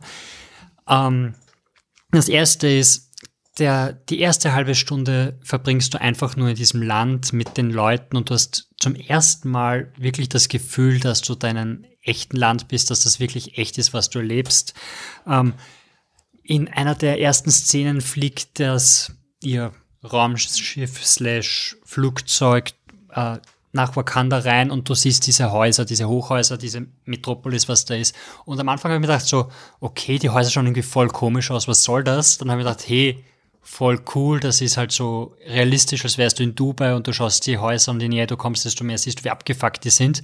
Und dann warst du aber so nah dran, dass du gesehen hast, wie die Häuser gebaut sind und überall sind so Holzaspekte dabei. Du hast so, äh, weiß nicht, Pflanzen, die auf der Seite runterwachsen, du hast so Baumstämme, die rausstehen und es wirkt alles voll afrikanisch irgendwie und dann bin ich über den Begriff Afrofuturismus gestoßen, was eigentlich bedeutet, dass du so Science-Fiction-Konzepte mit der afrikanischen Kultur verbindest. Das heißt, du hast überall auf den Kostümen, ähm, in, weiß nicht, im Laboratory von der Superwissenschaftlerin hast du überall die, diese afrikanischen Muster, die so super passen. Ähm, das Black Panther-Kostüm hat zum Beispiel so Zähne als Halskette und diese verworrenen Linien überall eingearbeitet. Das ist das eine. Das zweite ist der Bösewicht, Eric Killmonger, furchtbarer Name, super Bösewicht. Ähm, Michael B. Jordan spielt einen Bösewicht, der, der wirklich Motivation hat, der Äh, bevor du das machst, sorry, ähm, wir sollten nur, weil der, weil der andere Bösewicht ist, den Clip von Black Panther spielen. Ja, Damit wir den Konflikt mal etablieren und dann gehen wir jetzt darum, warum das nicht der eigentliche Konflikt vom Film ist. Ulysses Claw plans to sell the vibranium to an American buyer in South Korea tomorrow night. Crow has escaped our pursuits for almost 30 years. Not capturing him is perhaps my father's greatest regret.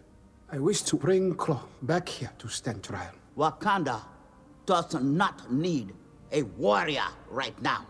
We need a king. My parents were killed when he attacked. Not a day goes by when I do not think about what Claw took from us. Das ist jetzt der Ulysses Claw, gespielt von Andy Serkis, der kooperiert mit dem Killmonger. Das ist quasi der Anfangsbösewicht, mit dem Genau. man sich umschmeißen muss. Ist aber, wie gesagt, nicht so wichtig, war aber der einzige Clip, den ich gefunden habe. Deswegen Clip erledigt, bleiben wir bei Michael B. Jordan. Ähm, er ist ein Bösewicht, der eine Motivation hat, die unglaublich nachvollziehbar ist. Er ist einer, der den, äh, den König, also den Black Panther, ähm, gespielt von Chadwick Boseman, habe ich noch gar nicht gesagt, ähm, nicht nur körperlich quasi an die fordert, sondern auch von der, von der Philosophie her. Er hat unglaublich heftige Sätze, die wirklich, wirklich so, also wirklich org gesellschaftskritisch ist, was du überhaupt nicht äh, irgendwie erwartest bei so einem Film. Ähm, er ist auch nicht dieser Anti-Held, der irgendwie leibernd ist und eh fesch und lustige Witze macht, wie es zum Beispiel der Loki ist, wo du dann halt sagen kannst, ja, okay, er ist zwar ein cooler Bösewicht, aber eigentlich ist er dann so mehr Anti-Held als sonst irgendwas, sondern es ist wirklich ein Bösewicht. Du bist jetzt nicht wirklich auf seiner Seite, auch wenn Sachen, die er sagt, stimmen, was ihn einfach nur gut macht. Äh, sondern er ist einfach wirklich stark und ein echt guter Gegenspiel. Und das dritte und das Beste am ganzen Film ist, es gibt so viele Frauen. Das, das ganze Team von, von rund um Black Panther, äh, rund um T'Challa sind einfach Frauen. Du hast die Kriegerin, die die beste Kriegerin im ganzen Land ist und keiner legt sich mit ihr an. Eine glatzköpfige Frau, wo die Message ist, sie fühlt sich wohl, wenn sie eine Glatze hat. Weil Haare sind nur im Weg und sie hasst Kleider. Und, und es ist so großartig, weil, weil es wird nie, es wird nie angesprochen, dass sie, dass sie eine Frau ist. Genauso Ja, es ist wenig- tatsächlich das Heer. Das Heer besteht einfach auf. Ja, genauso wenig wie seine Schwester, die die äh, Wissenschaftlerin ist, äh, gespielt von Letizia Wright. Ähm, übrigens die Kriegerin, gespielt von Danae Gurira. Ich versuche es auszusprechen. Ähm, sie wird nie kritisiert, weil sie eine Frau ist, die Wissenschaftlerin ist. Sie wird nur angemacht, weil sie erst 17 ist. Und Lupita Nyong'o spielt die Spionin, die stur ist und den Leuten helfen will. Ähm, jeder vertritt eine Philosophie. Es ist so schön zum Schauen, es wird nie erwähnt. Es ist scheißegal, dass sie Frauen sind und sie machen einfach ihr Ding. Es könnten genauso gut Männer sein, aber es wird einfach so viel besser, dass es Frauen sind. Es wird nie angesprochen. Ähm, das Drehbuch und äh, äh, Regie von Ryan Coogler, den wir schon bei Fruitvale Station Und Creed. und Creed ähm, gehabt haben. Drehbuch hat er mitgeschrieben, äh, zusammen mit Joe Robert Cole. Ähm, es ist wirklich kritisch, die Figuren sind super, sie spielen in einem, also sie stellen sich ein Land vor, das nicht kolonialisiert worden ist. Ähm, du hast keinen dritten Akt, in dem Städte zerstört werden oder unglaublich viele, sondern es sie- ein sie- bisschen. Sie machen sogar. aber es sie, gibt sie, quasi kämpfen so der, eine, sie kämpfen in der Savanne. Es ist, Ja, ja, es schon ist, klar. Aber es gibt, das, der Film hat schon so ein quasi ein Doomsday-Device, wo so gesagt wird, hey, wenn das passiert, geht die ganze Welt unter, was Gott sei Dank nicht wichtig genug ist, aber du merkst, sie haben es trotzdem reinschreiben müssen. ist nicht wichtig, also die, die Drohnen, die wegfliegen. Das ist theoretisch Ja, dein aber, Welt, aber, sie, aber es ist sie, nicht sie wichtig. passen und, und sie machen voll Sinn, weil der Plan vom Bösen ist halt wirklich so ein, ja, ich verstehe was. Es ist nicht der, der Red Button, wo du draufhauen musst, damit die Bombe nicht explodiert, sondern es ist so ein, wenn das wirklich mal draußen ist, dann kannst du es wirklich nicht mehr auf. Weil wenn du einfach die Welt mit Waffen flutest, dann kannst du nichts mehr machen. Was willst du dann machen? Durchgehen und sagen, bitte gehst wieder zurück? äh, ja, ich bin wirklich begeistert von dem Film. Ich habe den Film noch Jetlag gesehen, hier im vollgestopften äh, Heidenkino mit Kopfweh 3D, weil es gibt keine OV-Version, die nicht 3D ist in diesem furchtbaren Land. Ah, Na, Österreich ist ursuper im Vergleich zu Amerika, aber wirklich, das ist das Beste in Amerika, dass man wirklich überall 2D-Filme schauen kann, ohne Kopfweh kriegen zu müssen. Ähm, und habe mir gedacht, scheiße, ich schlafe jetzt gleich ein, weil beim Vortag irgendwie zwei Stunden geschlafen. Jetzt schaue ich mir den 2 Stunden 20 Marvel-Überlänge-Film an. Ähm, hm, ja, und neben mir war jemand, der gedammt hat. Links und rechts von mir, weil ich war allein, weil keiner mitgehen wollte. Und neben mir ist Damn, Damn, Holy God, Damn. Und es war aber deutschsprachig, also es war kein, oft sind im, im Heidenkino ja Native Speaker, aber der hat gedammt, obwohl er Do Deutsch Muttersprachig war, also richtig Internetkultur und es war mir wurscht. es war wirklich so, ähm, ich habe dann nachher mit, äh, geredet mit jemandem, wie gut der Film war, bla bla bla. Und dann war die Frage, weil ich gesagt habe, ja, endlich ein gescheiter Bösewicht. Super Bösewicht. Besser als Loki. Und dann habe ich lachen müssen, weil wir gedacht so, jetzt können wir endlich sagen, Loki ist jetzt echt nicht so toll. Also Loki ist cool, aber Loki hat eine Motivation und denkst boah, ich verstehe ihn. Und jetzt will er die Erde in die Luft jagen und ja, er hat eh voll den Pain und voll die Damaged, aber die Erde muss jetzt echt nicht in die Luft. Es ist immer so dieser so, ich verstehe dich, ich verstehe dich, ich verstehe, nein. Es ist Chris- Christian Grey. Jetzt, jetzt kommt dann quasi der, der Comicbuch-Bösewicht, der das halt machen muss. Und in diesem Film, ich habe nie einen Moment gehabt, wo vom Killmonger aus irgendeine Aktion nicht 100% konsistent und rechtfertigbar mit seiner Figur ist. Er ist ein Bösewicht, er ist radikal und alles, aber man kann ihn, er, er, er ist nicht fehlgeleitet oder offensichtlich deranged und power-hungry oder irgendwelche so Ausreden, damit er böse ist. Du verstehst alles und ich finde nicht, dass er ein Bösewicht ans- Er ist ein Antagonist, aber er ist nicht bös, böse. Er ist ähnlich wie Cobra im Planet der Affen. So. Es gibt so viele Memes im Internet, wo einfach nur Killmonger was right. Das ist ein Wahnsinn. Es ist wirklich so ein. Ähm, dann habe ich mich und Anne geschrieben, so, ich müsste ihn jetzt doch anschauen. Weil Haben wir gemacht, das war Kopfweh 3D. Ja. Wir haben leider den Fehler gemacht, dass uns Uhrzeit wichtiger war als 2D, ähm, weil der Tag ein bisschen eng bemessen war, wir hätten es nicht machen sollen. 3D ist wirklich anstrengend für die Augen. Also Und teuer, Leute. IMAX plus 3D. Und dunkel. Bist du paniert. Das ist teuer. 16 Euro. 16 Euro. 16 Euro für ein Ticket. Das ist kein Konzert, das ist ein Kinofilm, Freunde. Das ist ein Kinofilm. Gut, abgesehen davon, ich war trotzdem nicht jetzt, äh, also ich bin jetzt nicht mein Geld zurückgefordert, mir der Film tatsächlich sehr gut gefallen. Ähm, ich mein, sehe ich eh schon alles gesagt, was, was es zu sagen gibt, ähm, außer dass es CGI hässlich ist, aber das können wir vielleicht, Unglaublich vielleicht in einem, einem Nebensatz belassen, weil wir den Film ja mögen. Ähm, aber ich finde es halt einfach wirklich, sorry, nein, ich finde es halt bitter, weil ich finde den Film super.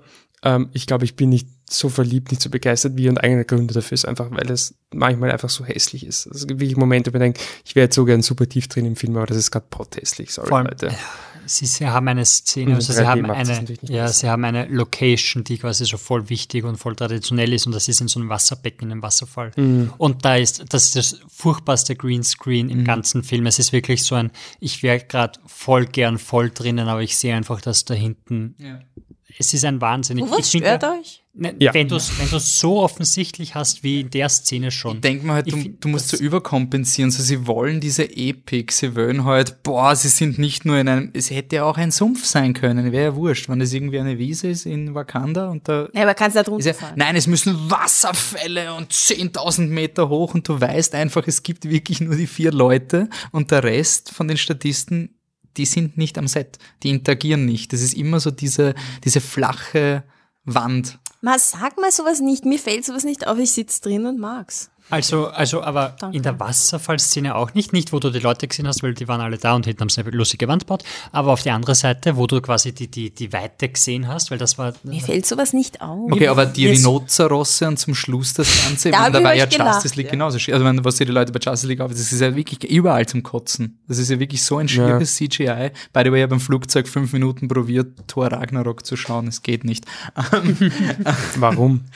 Naja, weißt du, wenn er der größte Film aller Zeiten ist, vielleicht gesehen, ist er, oder? ja, eh. Aber wenn er so lustig ist und alles und Leute wollte wütend noch auf mal uns waren. lachen. Ja. Ähm, Anne. Ja. Ich bin wahrscheinlich die größte, ungerechtfertigt größte Kritikerin von Marvel in dieser Runde, weil ihr seid immer so lieb. Ihr gebt denen immer eine Chance. Warum tut ihr das? Warum, warum tut ihr das? Ich meine, diesmal hat es geklappt, ja, aber ich glaube immer noch nicht dran, dass sich das halten wird. Also, Eh nicht, sicher nicht, ist sicher nicht. ja, und ich werde es ihm nicht weiter und weiter eine, eine Chance geben, wenn, wenn der Wolf im, im Flugzeug sitzt und zumindest versucht, ein zweites Mal einen Torfilm anzuschauen, wo, dann Erstmal ist einfach, okay, ich was wollte ist das. Stockholm, Freunde? Ist das Stockholm-Syndrom bei euch? Oder Wir was? Also, für die Fans. Marvel-Filme So sind einfach voll kannst du die ich will Fans einfach verstehen, ich will verstehen, wieso das wirklich Leute, wieso Leute angefressen auf Warum? uns waren, weil wir gesagt Na. haben, Thor Ragnarok ist wertlos und er ist wertlos. Er ist vollkommen wertlos. Na, ich verstehe die Leute einfach nicht. Das ist Okay, abgesehen Und ich- davon, abgesehen ja, von ab, dem. abgesehen davon ist er ein cooler Film. ich wollte es nicht glauben, aber es ist cool und es hat mich, das mit dem Bösewicht, dass er eben so, so verständ, also dass man so verstehen kann, was ihn motiviert, das hat mich so verwirrt, dass ich nicht wusste, dass es, also ich habe den Michi gefragt, soll das jetzt böse sein? Also weil, weil ich das nicht checkt habe, dass er jetzt wirklich der Bösewicht sein wird, weil ich kann ihn ja verstehen, wie, wie geht das? Das wirklich, das hat mich verwirrt im Kino. Er, ich habe es erst verstanden, als er dann wirklich schon das macht, was er halt macht. Also schon richtig tief drin sind im, im, im bösen Hm. Territorium, so im bösen unter Anführungszeichen. Aber ich, ich habe das einfach nicht überrissen. Das, das, das gibt's, das gibt's bei solchen Darf Filmen ich ja was nicht. fragen? Hasst ihr es auch so sehr, wenn es Konflikte in einem Film gibt, die mit einem Gespräch beendet werden? Ja, das ist Ja. die Tasse Kaffee bei uns. Ist ein Kaffee, Also, oder? Ja, genau. Und das, das ist in diesem Film auch wieder so. Ist es? Ja, ja, in, in der, in der, äh, du hast Daniel Kaluuya, Kaluuya, ähm, und, Ah, ja, ja, ja. und, Ja. und der, der ist dann quasi grantig auf dem Black Panther und das ist wirklich so ein, wenn du ihm sagst, was in den letzten zehn Minuten in deinem Leben passiert ist, Ja. wäre er wieder auf deiner Seite und er steht halt nur da und schaut, Schaut ihn halt an. grimmig. Und du denkst, das, Sag ihm doch einfach, was passiert ist. Alles. Aber das war für mich so- ist so schlimm. Den, den Clip, den wir davor gespielt haben, wir spoilern jetzt quasi, weil es hat ihn eh schon jeder gesehen, Black Panther. Das ist jetzt kein Film, wo wir was, wo wir Ja, Leute stimmt. teasern müssen. Ja, Alle sagen wir haben- ja halt Spoiler. Ah, Spoiler Warning ab hier und wir haben Kapitelfunktionen, könnt weiterspringen zu unserer anderen Diskussion, die noch kommen wird über Viermal sehr gut. Viermal sehr gut. Ähm, Spoiler. Spoiler. Ähm, diese, dieser Moment, wo der Daniel Kaluuya sagt so, promise me, you do, haben wir gedacht, ah, Verräter, Ja, genau, ja. Ich habe ich hab, am Anfang war es wirklich so ein, okay, wer von, von dem All-Star-Cast ist der Verräter? Ja. Ich, mein Geld war auf, auf Whittaker. Ah. Die ganze Zeit so, okay, Forrest Whitaker wird der, wird der Verräter sein. Dann war es dann war's Del. Also Es ist wirklich so ein, Daniel. Also es ist wirklich so ein, sag ihm, dass Killmonger dich angegriffen hat, auf deine Voll. Frau geschossen hat und Freundin, Ex-Freundin. Ex-Freundin. Ja, stimmt, aber nein, er hat ja auch auf die Kriegerin geschossen. Ah, die waren ja auch okay, da. okay, okay. Ja, und quasi, nachdem du dein Versprechen erfüllt hast, hat er ihn dir gestohlen. Ich meine, der würde sich umdrehen und ihn verhaften und, die, und du hättest keine, keine Armee, die gegen dich kämpfen wird. Wa- Was mich so, aber trotzdem, also man, das Coole ist, es ist blöd gut, dass es nicht mit dem Hauptkonflikt passiert quasi. Also, weil, Nein, es ist, es ist, es ähm, stört nicht. was, was mich so geflasht hat, war, du machst einen Marvel-Film erst einmal scheiß komplett auf das Cinematic Universe. Also komisch, dass einer der besten Marvel-Filme der ist, der nichts mit dem, diesem Universum zu tun hat. Und es ist ein Film, der komplett quasi in Afrika spielt, in dieser fiktiven Landschaft. Und er sagt mehr über Trump Amerika aus als die meisten Pseudo. Also der, der, der Satz, der mich so getroffen hat, war dieses Are you here to serve Wakanda or to save Wakanda? Das ist so eine aktuelle Diskussion, weil ich habe das so geliebt. Am Anfang von mir gesagt, ja, es gibt fünf Tribes, vier coole und den Arschloch-Tribe. Und Ja. ich habe mir so gedacht, so, okay, der, der Michael B. Jordan geht zum Arschloch-Tribe, weil die sind böse und bringt alle um. Er gewinnt auf Demokra also demokratisch auf quasi, er respektiert die Kultur 100%. Voll. Quasi. Also er spielt nach allen Regeln dieser und ist quasi ein demokratisch gewählter Anführer. Mhm. Das ist so aktuell. Ja. Das ist so unendlich aktuell und so ist so geil. Das fand ich auch gut mit dem fünften Tribe. ja, dass der ist, dass dass sie den das, einbunden haben. ja, aber das, das ist einfach auch so, das ist das, was du dir erwartest. Also irgendwie einfach von der Logik her. Scheiß Höhlenmenschen. So, na, nein, einfach, dass sie genauso das Ganze respektieren. Also, dass er jetzt nicht einen totalen Grudge auf den, auf den Chef hat, weil, oh, ich habe gegen dich verloren beim, beim rituellen Kampf und danach hasse ich dich für immer. Nein, die Tribes mögen sich nicht oder kommen halt, sind halt nicht irgendwie zusammen. Aber das heißt noch nicht, dass ich alle umbringe, wenn sie zu mir ins Gebiet kommen, sondern ich empfange sie halt und, und rede sogar mit ihnen und bringen sie nicht um und sperren sie nicht ein, sondern es ist, es ist trotzdem vernünftig. Also Mhm. es ist einfach, alles ist so vernünftig irgendwie. Das ist man nicht gewohnt. Nein, vor, allem du, du denkst halt, dass, dass quasi die Drehbuchlogik passiert und so ein, du etablierst quasi einen bösen Ding und dann kommt er und dann, dann passiert es halt nicht, weil sie es umdrehen. Danach kommt halt die andere Drehbuchlogik mit, nein, ich kämpfe nicht mit dir und das dreht sich dann halt eben nicht um, aber es ist, und vor allem, der letzte Satz vom Killmonger ist so arg. Der ist so, Genial. Ich liebe es, wenn, wenn Antagonisten 100% mit sich im Reinen sind, selbst wenn ihnen quasi noch die Möglichkeit gegeben wird, ihre Fehler und einzusehen. vor, vor allem, wirklich das- dieses vor allem, Nein. vor allem ich, ich glaube, dass der so viel aus der Seele spricht und wirklich so eine, so eine Philosophie und so einen Gedankengang einfach nur so perfekt einfängt. Das ist ein Wahnsinn. Also der letzte Satz war wirklich so ein, oh, ich will ihn verwenden, ich will ihn schreiben in der Kritik, um, um was aufzuzeigen, aber das wäre halt doch irgendwie Spoiler, weil man halt relativ leicht ausrechnen kann, was passiert, aber er ist so gut und ja, was ich finde, was, was dem Film irgendwie fehlt, ist diese, diese ähm, Schützengraben-Szene Ja. von Wonder Ja. Woman. Es fehlt dieser eine Moment, Mhm. wo, wo quasi alles perfekt zusammenkommt, beziehungsweise dieser eine Moment, auf den du sofort zeigen kannst. Weil dieser Seoul-Kampf, die- der ist der, Ja, aber das Problem ist, dass so scheiße aus, dass genau da auseinander. Ich meine, ich, mir hat das so überrascht bei Ryan Coogler. Ich finde Creed sehr gut. Ich finde den Film wirklich super gemacht und der hat so ein emotionales Finale. Und ich habe die ganze Zeit gehofft, so, bitte macht's ein kleines Finale. Macht's nur Killmonger gegen Black Panther in diesem rituellen Kampf ohne Armeen. Und es, man kann so tun, als wäre es eh es- ein es Kampf, erinnert aber du weißt, rundherum passiert halt und jeder hat seinen Hero-Move und aber es erinnert mich eher an Dark Knight Rises Finale als an Marvel-Film-Finale von der Idee her, weil ich habe wirklich teilweise Angst gehabt um die Figuren, wie, wie sie gegen Killmonger kämpfen, weil ich mir wirklich gedacht Ach so, habe, so ein, dass du- dass du bist glaubst, wirklich sie dabei, etablieren so jetzt, dass Killmonger hey, es könnte kann. voll passieren. Gerade, dass die Kriegerin zum Beispiel drauf geht Mhm. oder sowas. Also wirklich. Ähm, mein Riesenkritikpunkt am Film, es ändert nichts am sehr gut, weil ich ihn super finde, aber wie wie besiegt Black Panther den Bösewicht? Können Sie mir das sagen? Wie besiegt Das er ihn? weiß ich nicht, weiß ich nicht. Ich habe auch drauf geachtet, aber man checkt's nicht. Es ist einfach, es ist plötzlich Zuf- also funktioniert. er macht einen Move, den der Gegner nicht blocken kann und dann das funktioniert und das stirbt da. Er nutzt, er nutzt quasi diese Technik, die Ja, irgendwann etabliert und, wird. Und das stört Na, mich. er schmeißt irgendwas auf und dann fängt er das im richtigen Genau, Moment auf. und Das es ist einfach quasi ein, ein Move, ein Skillset und das ist das, was mich von diesem Film von Wonder Woman unterscheidet. Der Held gewinnt nicht aufgrund seiner Heldenhaftigkeit. Es ist nicht, dass er irgendeine Ability hat, irgendeine Tugend, die ihn auszeichnet vom Antagonisten. Sie sind komplett gleichwertig. Wenn und am Ende gewinnt er. gescheit, also Ja, genau. Und stärker. deswegen habe ich mir gedacht, wenn der Killmonger, das fällt mir. Das, glaube ich, ist der Grund, warum ich zum Schluss nicht so 100% emotional bin, aber das ist eigentlich wurscht, weil der Film so viel richtig macht. Aber das, wenn ich so richtig sagen würde, von der Heldenstory, weil ich finde es irgendwie lustig, dass die einzigen zwei Superhelden, die wirkliche Helden sind seit Spider-Man, also nicht scheiternde Helden oder irgendwie Helden, die lächerlich sind, ähm, sind eine Frau und ein schwarzer Mann. Sind die einzigen Superheldenfilme, die noch Helden sein dürfen. Und diese letzte Szene am, Schu am, am Basketballplatz ist so unendlich viel wert. Ich kann mir erinnern, dass wir bei Wonder Woman kritisiert haben, dass diese Szene nicht gibt. Diese eine für die Mädchen Szene. Und ich finde es total wichtig bei diesen Superheldenfilmen. Du wüsst ja, du lest die Comics, du hättest gern, dass das stimmt. Und ich meine, wie cool ist es, dass es jetzt einen Film gibt, der, der den Teenagern sagt, hey, vielleicht kommt der Black Panther vorbei. Das ist dein Schulhof. Du bist nicht irgendwo in New York im Inner District. Du bist auf irgendeinem Basketballplatz und dann kommt der Schulbus und es ist das urgeile Raumschiff und super geil. Einziges Problem, es sind nur Burschen, die Basketball spielen. Es ist Ja. wieder das Rogue One Diversity Na, war Problem. da nicht ein Mädel?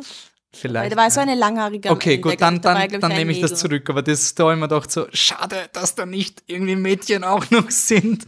Aber sonst. Ich finde, ich find Black Panther ist irgendwie ein, ein Disney-Film mit echten Menschen. Für mich. Positiv Disney. Ja, ja, ja, ein, ein, ein, es ist ein Märchen. Es ist ein, ein, ein Märchenfilm, ein bisschen. Also es hat, es hat den, vor allem die, das, wo es in Wakanda spielt, das ist für mich totales Disney-Feeling am Anfang. Boah, wir feiern die afrikanische Kultur, schaut, so schaut's bei uns aus. Das ist so Disney. Ich habe irgendwie mir gedacht, das ist irgendwie König der Löwen, nur nicht König der Löwen, aber. Und es ist das nicht so viel, es ist nicht so viel Action-Kämpfen. Ja, du hast das- quasi ja, zwei ist so Sequenzen oder sowas, bis die ah, Kleine dazwischen. Und Ja. ich habe ja, weil es mich interessiert hat, auf Rotten Tomatoes die negativen Kritiken angeschaut. Es sind drei oder sechs jetzt schon. Eine von den Irish Times oder so irgendwas hat gesagt, in dem Film wird zu viel geredet und zu wenig gekämpft. Leute wollen das nicht. Nein, genau das ich. Großartig. Ähm, aber ja, voll. Cooler Film. Und ähm, Make-up und, und, und Kostüm Kostüme. Kostüme schon sind ein. Wahnsinn. sind super geil. Kamera will ich auch sagen, ist von Rachel Morrison, weil ich sie Die jetzt für einen Oscar nominiert Genau, ist. erste Frau, die für einen Oscar nominiert ist für Matt Bond. Und ich finde, sie macht, die, sie hat, sie hat schon geile Shots drinnen, aber sie hat halt quasi dieses Marvel-Drehbuch, wie sie Action machen muss. Und da ist halt viele Cuts, damit du quasi das Außer die, die Autoverfolgungssequenzen hatten gut wenige Cuts. Die waren Ja. sehr ruhig, diese ja, Momente. Das weil war, sie war Lexus-Autos haben und eine Partnerschaft mit Lexus Okay, aber haben. wenigstens sehe ich die Autos, Eh, wenigstens eh. sehe ich, sie fahren jetzt nach links und sie teilen sich auf.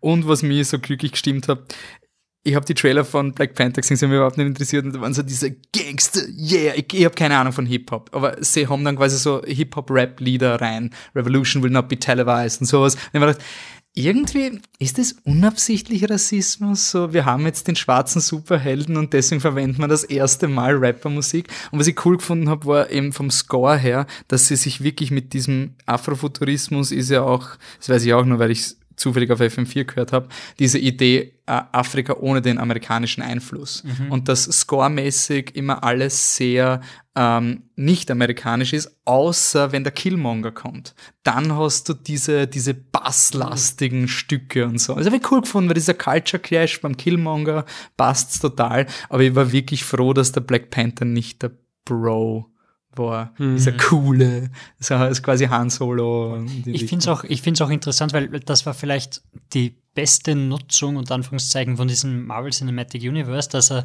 seine Origin Story mehr oder weniger nebenbei in einem vorderen Film gehabt hat und sie jetzt nicht das Problem gehabt haben, dass, es, dass irgendwer sagt, so hey, du musst jetzt den Charakter einführen, Mhm. sondern es war so ein, der war schon mal da, du hast ihn schon mal gesehen, er hat schon Sachen gemacht und jetzt kannst du sagen, du weißt, dass es ihn gibt Und das ist ja seine, seine Geschichte. Und du hast quasi keine Origin-Story von Black Panther. Mhm. Und es kann jetzt einfach weitergehen, könnte Hm, es. wird es nicht. Nein, nein. hey, es kommt einen zweiten Teil. Chadwick Boseman ist dabei. Und sonst niemand. Sie haben sich wieder mal nicht den Ryan Coogler gesichert als Regisseur.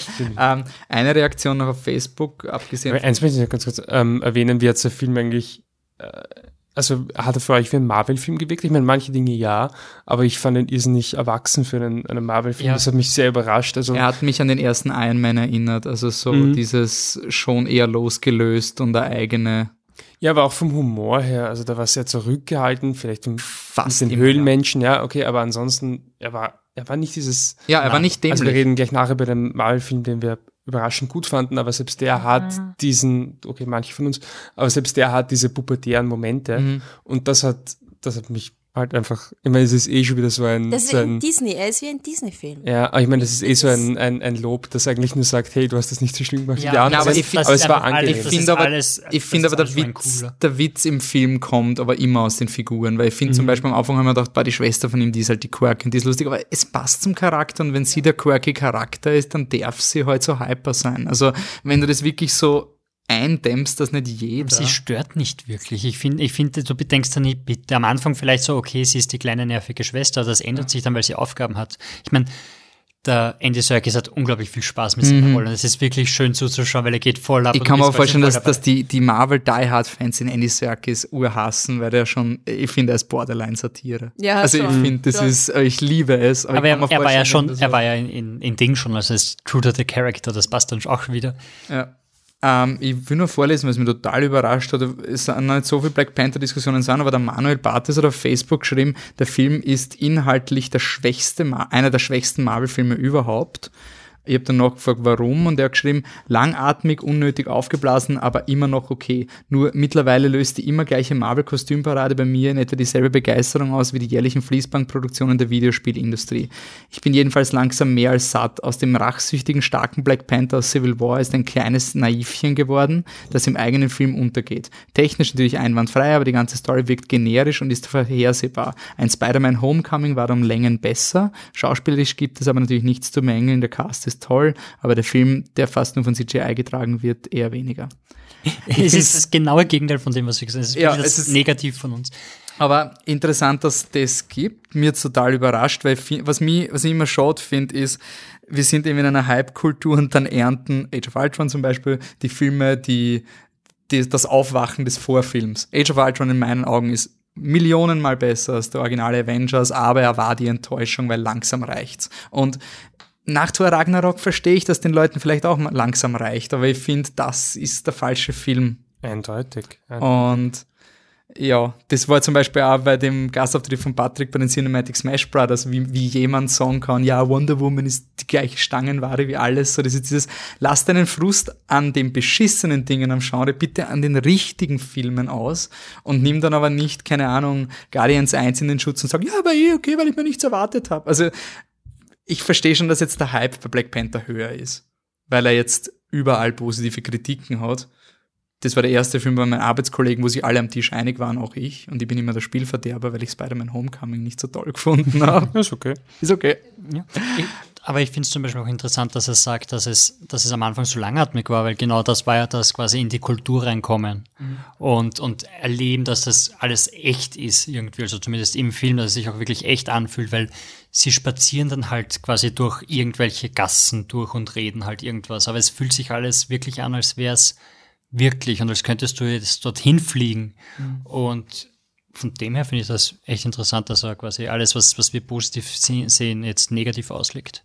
Ja, ich meine, wie gesagt, man kann dem Film so viele Marvel-Dinge vorwerfen, produktionstechnisch und sonst irgendwas, da ist er auf jeden Fall weit. Hm, Wie gesagt, das Heldenmäßige könnte man auch kritisieren. Ich finde es auch schade, dass der Held eigentlich nur extern scheitert. Er scheitert, weil er halt körperlich besiegt wird in einer Szene, aber nicht, weil er jetzt inhärent Oder Pech. Fehler. Oder ja, das ist nicht so wie bei Wonder Woman, wo halt wirklich so ein Crash kommt, wo alles herausgefordert wird. Ich meine, ja, Papa war nicht ganz so cool wie geglaubt, aber es ist ein bisschen minimal von der. Ich finde es eigentlich Naja, eh ich find- cool. Es ist- ist Ich cool, weiß es ist- es ich ist voll- ich voll finde das, menschlich irgendwie naja, ich finde auch, dass das, dass das eine Aber es Art ist von extern. Aussage hat. Naja, ich finde schon, dass es intern Ah, ist, wenn der eigene, wenn der eigene Glaube an etwas quasi unter Mauer, also Ja, aber es ist zu wird. wenig der Vater, die treibende Kraft. Das ist, glaube ich, mein, mein Problem. Quasi bei Wonder Woman ist permanent dieser Glaube an den Menschen die treibende Kraft und wenn der Glaube zerbrochen wird, bricht der Charakter. Der Aber du T'Challa hat hast irgendwie diese, mehr Aber du hast diese große, du hast diese große am Anfang, also diese große Szene am Anfang, seine Vision, wo er quasi, Ja, ich bin nicht bereit und dann hast du quasi, immer wieder wird sein, seine Charaktermotivation, die vom Vater kommt, quasi von anderen Figuren herausgefordert und er verteidigt Ja, aber sie. ich finde es irgendwie geil, dass es das nicht, also dass es einfach das Und nicht ist. ich finde, es ist schon sehr, sehr Wonder Woman-mäßig, weil er glaubt quasi immer, dass das der richtige Weg war und dann, wie er quasi lernt, scheiße, also das, wonach ich mein Leben lang quasi mich selbst aufgebaut habe, das stimmt nicht. Mhm. Und dass das dann halt im Kampf zerstört wird, zusätzlich, weil er halt vielleicht diesen Glauben nicht mehr hat. Ich finde schon, dass man das interpretieren kann und dass das Eh, sehr... man kann es interpretieren, aber ich bin nicht, ich habe es nicht emotional empfunden, das meine ich. Ich habe nicht diesen Punch quasi, diesen jetzt ist der Held am Boden und ich bin fertig. Es war eher so ein Scheiße, er wurde besiegt, wie kommt er jetzt raus? Aber ich weiß er ist der Black Panther. Es ist eher so diese Art gewesen. Ja, aber das ist es. Ich finde das irgendwie geil an dem Film, dass der Black, also er ist mehr König als Superheld. Er ist halt der König vom Land und weil du König vom Land bist, bist du halt auch der Black Panther. Es, Nicht es bedingt, es, es, es ist irgendwie, es bedingt das eine das andere. Also du bist nicht von dir aus dir heraus. Es wird ein Black Panther in jeder es, Generation geboren. eigentlich Es ist fast irgendwie egal, geil. ob er, wenn er die Genau. Kräfte nicht hätte. Ja, wenn voll. beide die Kräfte nicht hätten, gut. würde sich am Film eigentlich nichts ändern, bis auf, Ja. bis auf halt die Action-Szene, weil sie Weil diese das- Power-Moves nicht hätten. Das ist einmal ein ge- Wie gesagt, ich finde es konzeptionell gut, ich finde es emotional einfach nicht ganz 100% Nicht? Ich finde das voll, ich finde das Also- voll gut. Ich finde das emotional richtig. Also mich, mich hat quasi sein Kampf berührt, weil ähm, ich mir gedacht habe, ja, der Haverer, er, er, er will quasi ein guter König sein, aber vielleicht ist er körperlich wirklich noch nicht so ready, ein, ein Superheld zu sein. Vielleicht ist das nicht die richtige Rolle für ihn. Und das hat mich wirklich zum Nachdenken gemacht. Ich Der, der Killmonger ist eine Milliarde Mal, also sehr viel stärker und durchtrainiert und was weiß ich.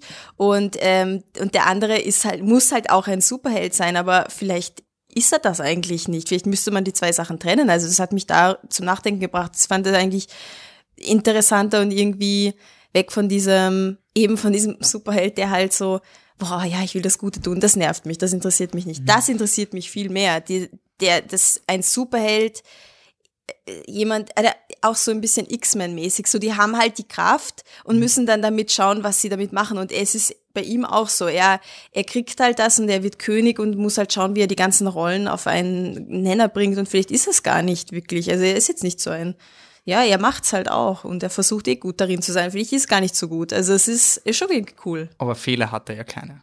Also er ist ja wie Wonder Woman und Captain America ein quasi fehlerfreier Protagonist. Ja, ich das meine, schon. er könnte scheitern, aber wir wissen quasi nichts an ihm ist schlecht. Ja. Er ist ein super guter Mensch. Naja, aber er macht schon eine Entwicklung durch. Also man kann schon sagen, dass Es, die am ein Anfang perfekter Charakter kann eine Entwicklung durchmachen, aber Ja, er aber- ist an sich Ich meine, Naivling Wie Peter eigentlich Parker eh. quasi. Ja, das trifft, ja, ich meine, ich meine, er macht halt das, was sein Vater macht. Von dem her kann man, er führt es halt weiter, ohne es groß Das zu ist überlegen. halt sein Vielleicht ist Papasöhnchen, das ja- genau. Ja, weil so, ist das, boah, ich Ja. in die Fußstapfen und da verändert er sich. Dann sieht man er kann ein, ihm okay, schon man- unterstellen, dass er sich selber nie Gedanken gemacht hat Ja, und dass voll, er seine voll, eigene voll, voll, Philosophie genau. finden muss und dass die Philosophie, die er quasi Ja. vertreten hat, Aber nicht- er hat es nicht als bösartigen Ding. Es ist nicht so wie zum Beispiel Iron Man, der ein Alkoholiker ist und Waffen verkauft oder diese Art von, was jetzt der kontemporäre Superheld. Ah, das ist doch voll Also menschlich. Dass du quasi ein Naivling bist, der so mit deinem Papa aufwächst und du weißt, du wirst wahrscheinlich irgendwann König werden und dein Papa hat es eh voll gut gemacht und findest es eh geil. Hast dir selber keine Gedanken gemacht, so wirklich und Mhm. dann kommst du langsam drauf, hups,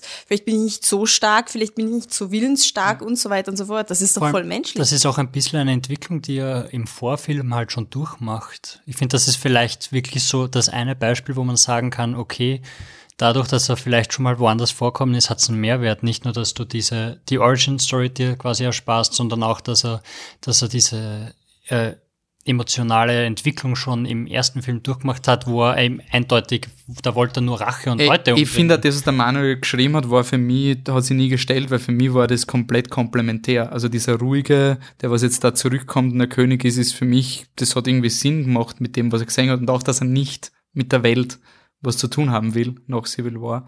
Okay, ähm, na kurz, weil wir müssen dann noch einen zweiten Podcast aufnehmen, aber ich habe eine Ich war in Amerika und da habe ich viel Zeit gehabt und so, Star Trek Discovery hat es nicht gespielt. Ah. Ähm, Godzilla Monster Planet war selbst für meine Verhältnisse unglaublich langweilig. Den werde ich irgendwann mal beim Bügeln schauen, aber ich habe ihn echt nicht geschafft. Ich habe vergessen, wie oft in Anime jeder seine Biografie erzählt. Zehn Minuten später habe ich abgedreht und habe Guardians 2 geschaut, den ich ja ignoriert habe, den wir alle ignoriert haben. Ich glaube, wir haben nicht einmal eine Kritik geschrieben, also nicht einmal die Pressevorführung, der ist einfach Keiner komplett. Wir haben auch quasi wissentlich so, wir wollen jetzt nicht Hate-Watchen oder den nächsten Rant, das Wir haben interessiert ihn uns so halbherzig geoutsourced und es war dann, glaube ich, in so einem, einem Post auf Facebook kam so nebenbei unser Außenberichterstatter. Ja, mochte ihn gesehen und nicht. sagt, aber, war nicht. aber halt auch, weil uns das irgendwie wichtig ist, dass wir nicht, nicht wir wollen die Marvel-Filme nicht aktiv hassen. Wir werden jetzt kein Gewese machen mit, oh, ich schau, nein, ich schaue die Filme wirklich meistens, weil ich glaube, vielleicht kann es doch was. Und ich habe unsere Statistik gemacht, im Durchschnitt haben wir immer einen Empfehlenswert bei Marvel hergeben. Also ganz aber furchtbar mit, sind sie Trend, nicht. mit Trend nach unten eigentlich. Mit Trend nach unten, ja. Ähm, auf jeden Fall habe ich dann Guardians 2 geschaut. Im Flugzeug? Warum Nein. eigentlich? Ich habe ihn im Flugzeug geschaut. Das ist meine Frage. Das ist, das ist meine Frage, die ich stelle, wenn ich euch Burschen anschaue. Warum macht sie das Weil immer mir und viele immer Leute, wieder? ich Warum wusste seid die Story so von? Guardians Seid 2. ihr so? Mir Okay. wurde die Story von Guardians 2 komplett gespoilert. Gut, das ist Und ich habe mir gedacht, Anfang. das hört sich eigentlich nach einer besseren Handlung an als Guardians 1. Sehr Es war wirklich so ein, das hört sich sogar nach einem halbwegs brauchbaren Drehbuch an. Aber ich will kein Geld dafür ausgeben, zumindest nicht aktiv Geld dafür ausgeben. Und dann habe ich mal vor, wieder auf Netflix mal gelaufen ist, habe ich die Opening-Sequenz gesehen und habe mir gedacht, hey, die, die Special Effects schauen nicht ganz so scheiße aus wie im ersten Teil. Das ist sogar okay. Dann war er mir zu langweilig, weil sie über Scheiße geredet haben. Ein Freund von mir hat auch bei der gleichen Szene auftritt. Ähm, der hat dann aber weitergeschaut, irgendwann später und hat gesagt, hey, der ist eigentlich ganz okay. Und dann haben wir gedacht, ja, mein Gott, ich würde jetzt nichts Anstrengendes machen, vielleicht schlafe ich ein, schaue ich ja Guardians 2. Ich habe am Schluss blärt. Ich habe am Schluss vom Film blärt. Ich habe mich so geniert. Ich hoffe, das hat einfach irgendwie mit irgendwas anderem zu tun gehabt. Nein, das ist schon Weil aber- normalerweise, ich meine, ich bläre eh urleicht bei Filmen. Bei Marvel-Filmen, bei einem bei fucking Guardians of the Galaxy Wenn, wenn 2 du einmal eine Szene gut machst, passiert das so schnell. Ich habe wirklich, und das ist jetzt auch, sagt es nicht meiner Freundin, aber sie hört das eh nicht. Sie eh nicht.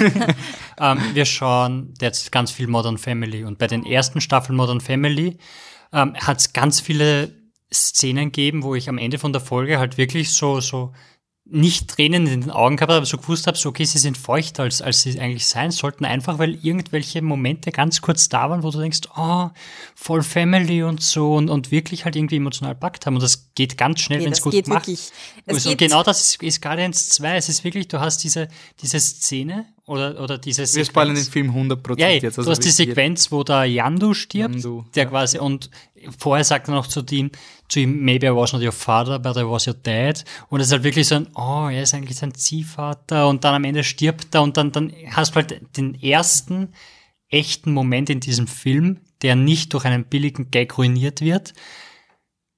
Passiert das vorher mal, wo du einen, Doch, ich denke schon. ich wird nicht ruiniert. Der Schluss wird nicht auch. Der Schluss nicht, der Schluss nicht, nein, also ich habe, ich habe, wie meinte ich im, davor ich, ich habe auch im Momente, Film habe ich zerstört wirklich, Ja, ja, es wird Wirklich? nicht jeder Moment. Nein, es wird Ich nein, habe im Film, ich, nicht jeder ich Moment bin im. Flugzeug gesessen und Ich ich, hab habe wirklich geschaut und habe hab wirklich gedacht, so, jede Szene, wo ich bis jetzt aufpasst habe, ist quasi alles, was ernst war, ruiniert worden am Nein, Ende durch irgendeinen. Scheißgag. Es gibt ein paar. Und meistens der depperte Baum oder die depperte Ratte. Und es war wirklich so ein, oh, hahaha. Waschbär. Ja, hahaha, der Vater voll emotional. Nein, doch nicht, weil da kommt ein Gag. Und es war wirklich so ein, und am Ende kommt es einmal, ein, passiert es einmal nicht und ich habe wirklich schon Zehn Sekunden lang passiert eh gleich. ja, aber es ich habe mir wirklich so gedacht, so, okay, wie ruinieren sie die Szene jetzt? Und dann haben sie es nicht ruiniert. Ja. Und das ist wirklich so ein, oh mein Und Gott. die, bis zum Begräbnis ruinieren sie es nicht. Das finde ich Mhm. ziemlich beeindruckend. Ab dem Moment, wo der Yondo sich opfert, bis zum Begräbnis, bis zum letzten Shot von dem Typen, dieses Frettchen, was jede Szene noch durch einen Gag zerstört hat, nix. Und ich habe mir wirklich gedacht, so, das ist die, Wäre das Guardians 1 gewesen, hätte ich gar kein Problem mit dem Franchise. Also der, Mhm. der erste Guardians hat mich so angefuckt, weil einfach We are Groot, urtraurig, ein Scheißdreck. Also wirklich alles so, ach, geh bitte. Aber in dem Film geht es ja wirklich um Familie. Also Ja. dem glaube ich diese Message. Was mich gestört hat, ist das Slut-Shaming, was da betrieben wird mit der, mit dieser, mit den Fühlern. Die permanent niedergemacht wird von dem Wrestler, der permanent gesagt wird, wie hässlich sie ist und die dann auch im Hero-Shot, wo alle Guardians stehen, voll eine auf die Fresse kriegt und er lacht sie aus. Das ist der verrottete Kern von Guardians. Aber ich wollte nur wissen, ob ich das auch so empfunden habe, weil ich hab das aber von meinem Leben nicht packt, wie bei Guardians in Tränen ausbricht. Das war einfach so ein, okay, merkwürdig. Bei mir war es wirklich so, ich habe halt, ich hätte den nie im Leben geschaut, ich hätte auch nicht die ersten zehn, ich hätte, hätte es nicht angefasst oder so geschrieben, hey, mich würde interessieren, was er von hält, okay, habe ich mir gesagt.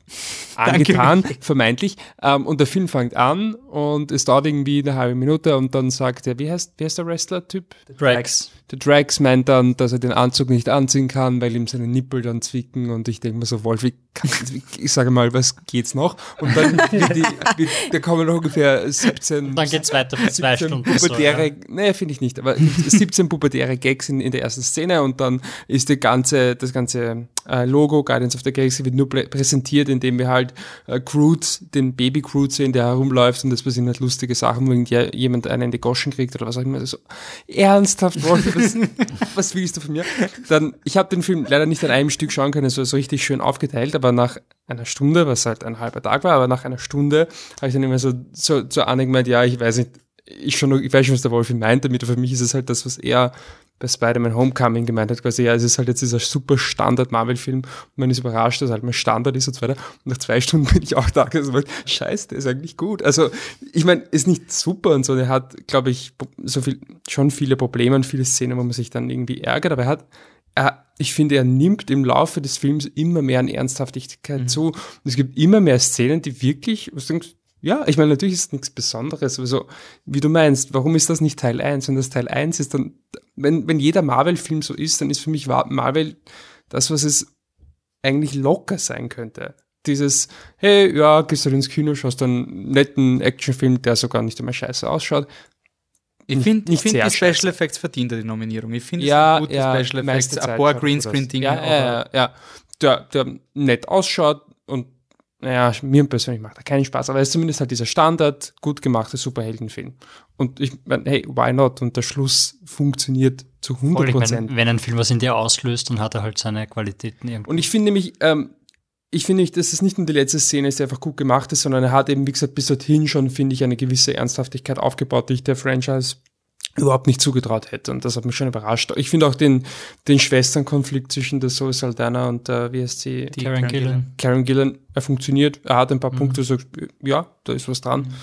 Und ähm, ja, nochmal, der Schluss ist echt cool. Ich glaube, der Film hat den Vorteil, dass er einfach Fast and the Furious kopiert hat. Also es ist einfach diese Family Message, diese Patchwork-Familie, es geht um, Gene- es geht nicht, ist Nature versus Nurture und ich finde ich habe es einfach unglaublich progressiv gefunden, dieses Mystery mit wer ist Star-Lords Vater und dann denkst du, ah, diese Dinge sind immer scheiße, weil meistens heißt das, er ist wichtig.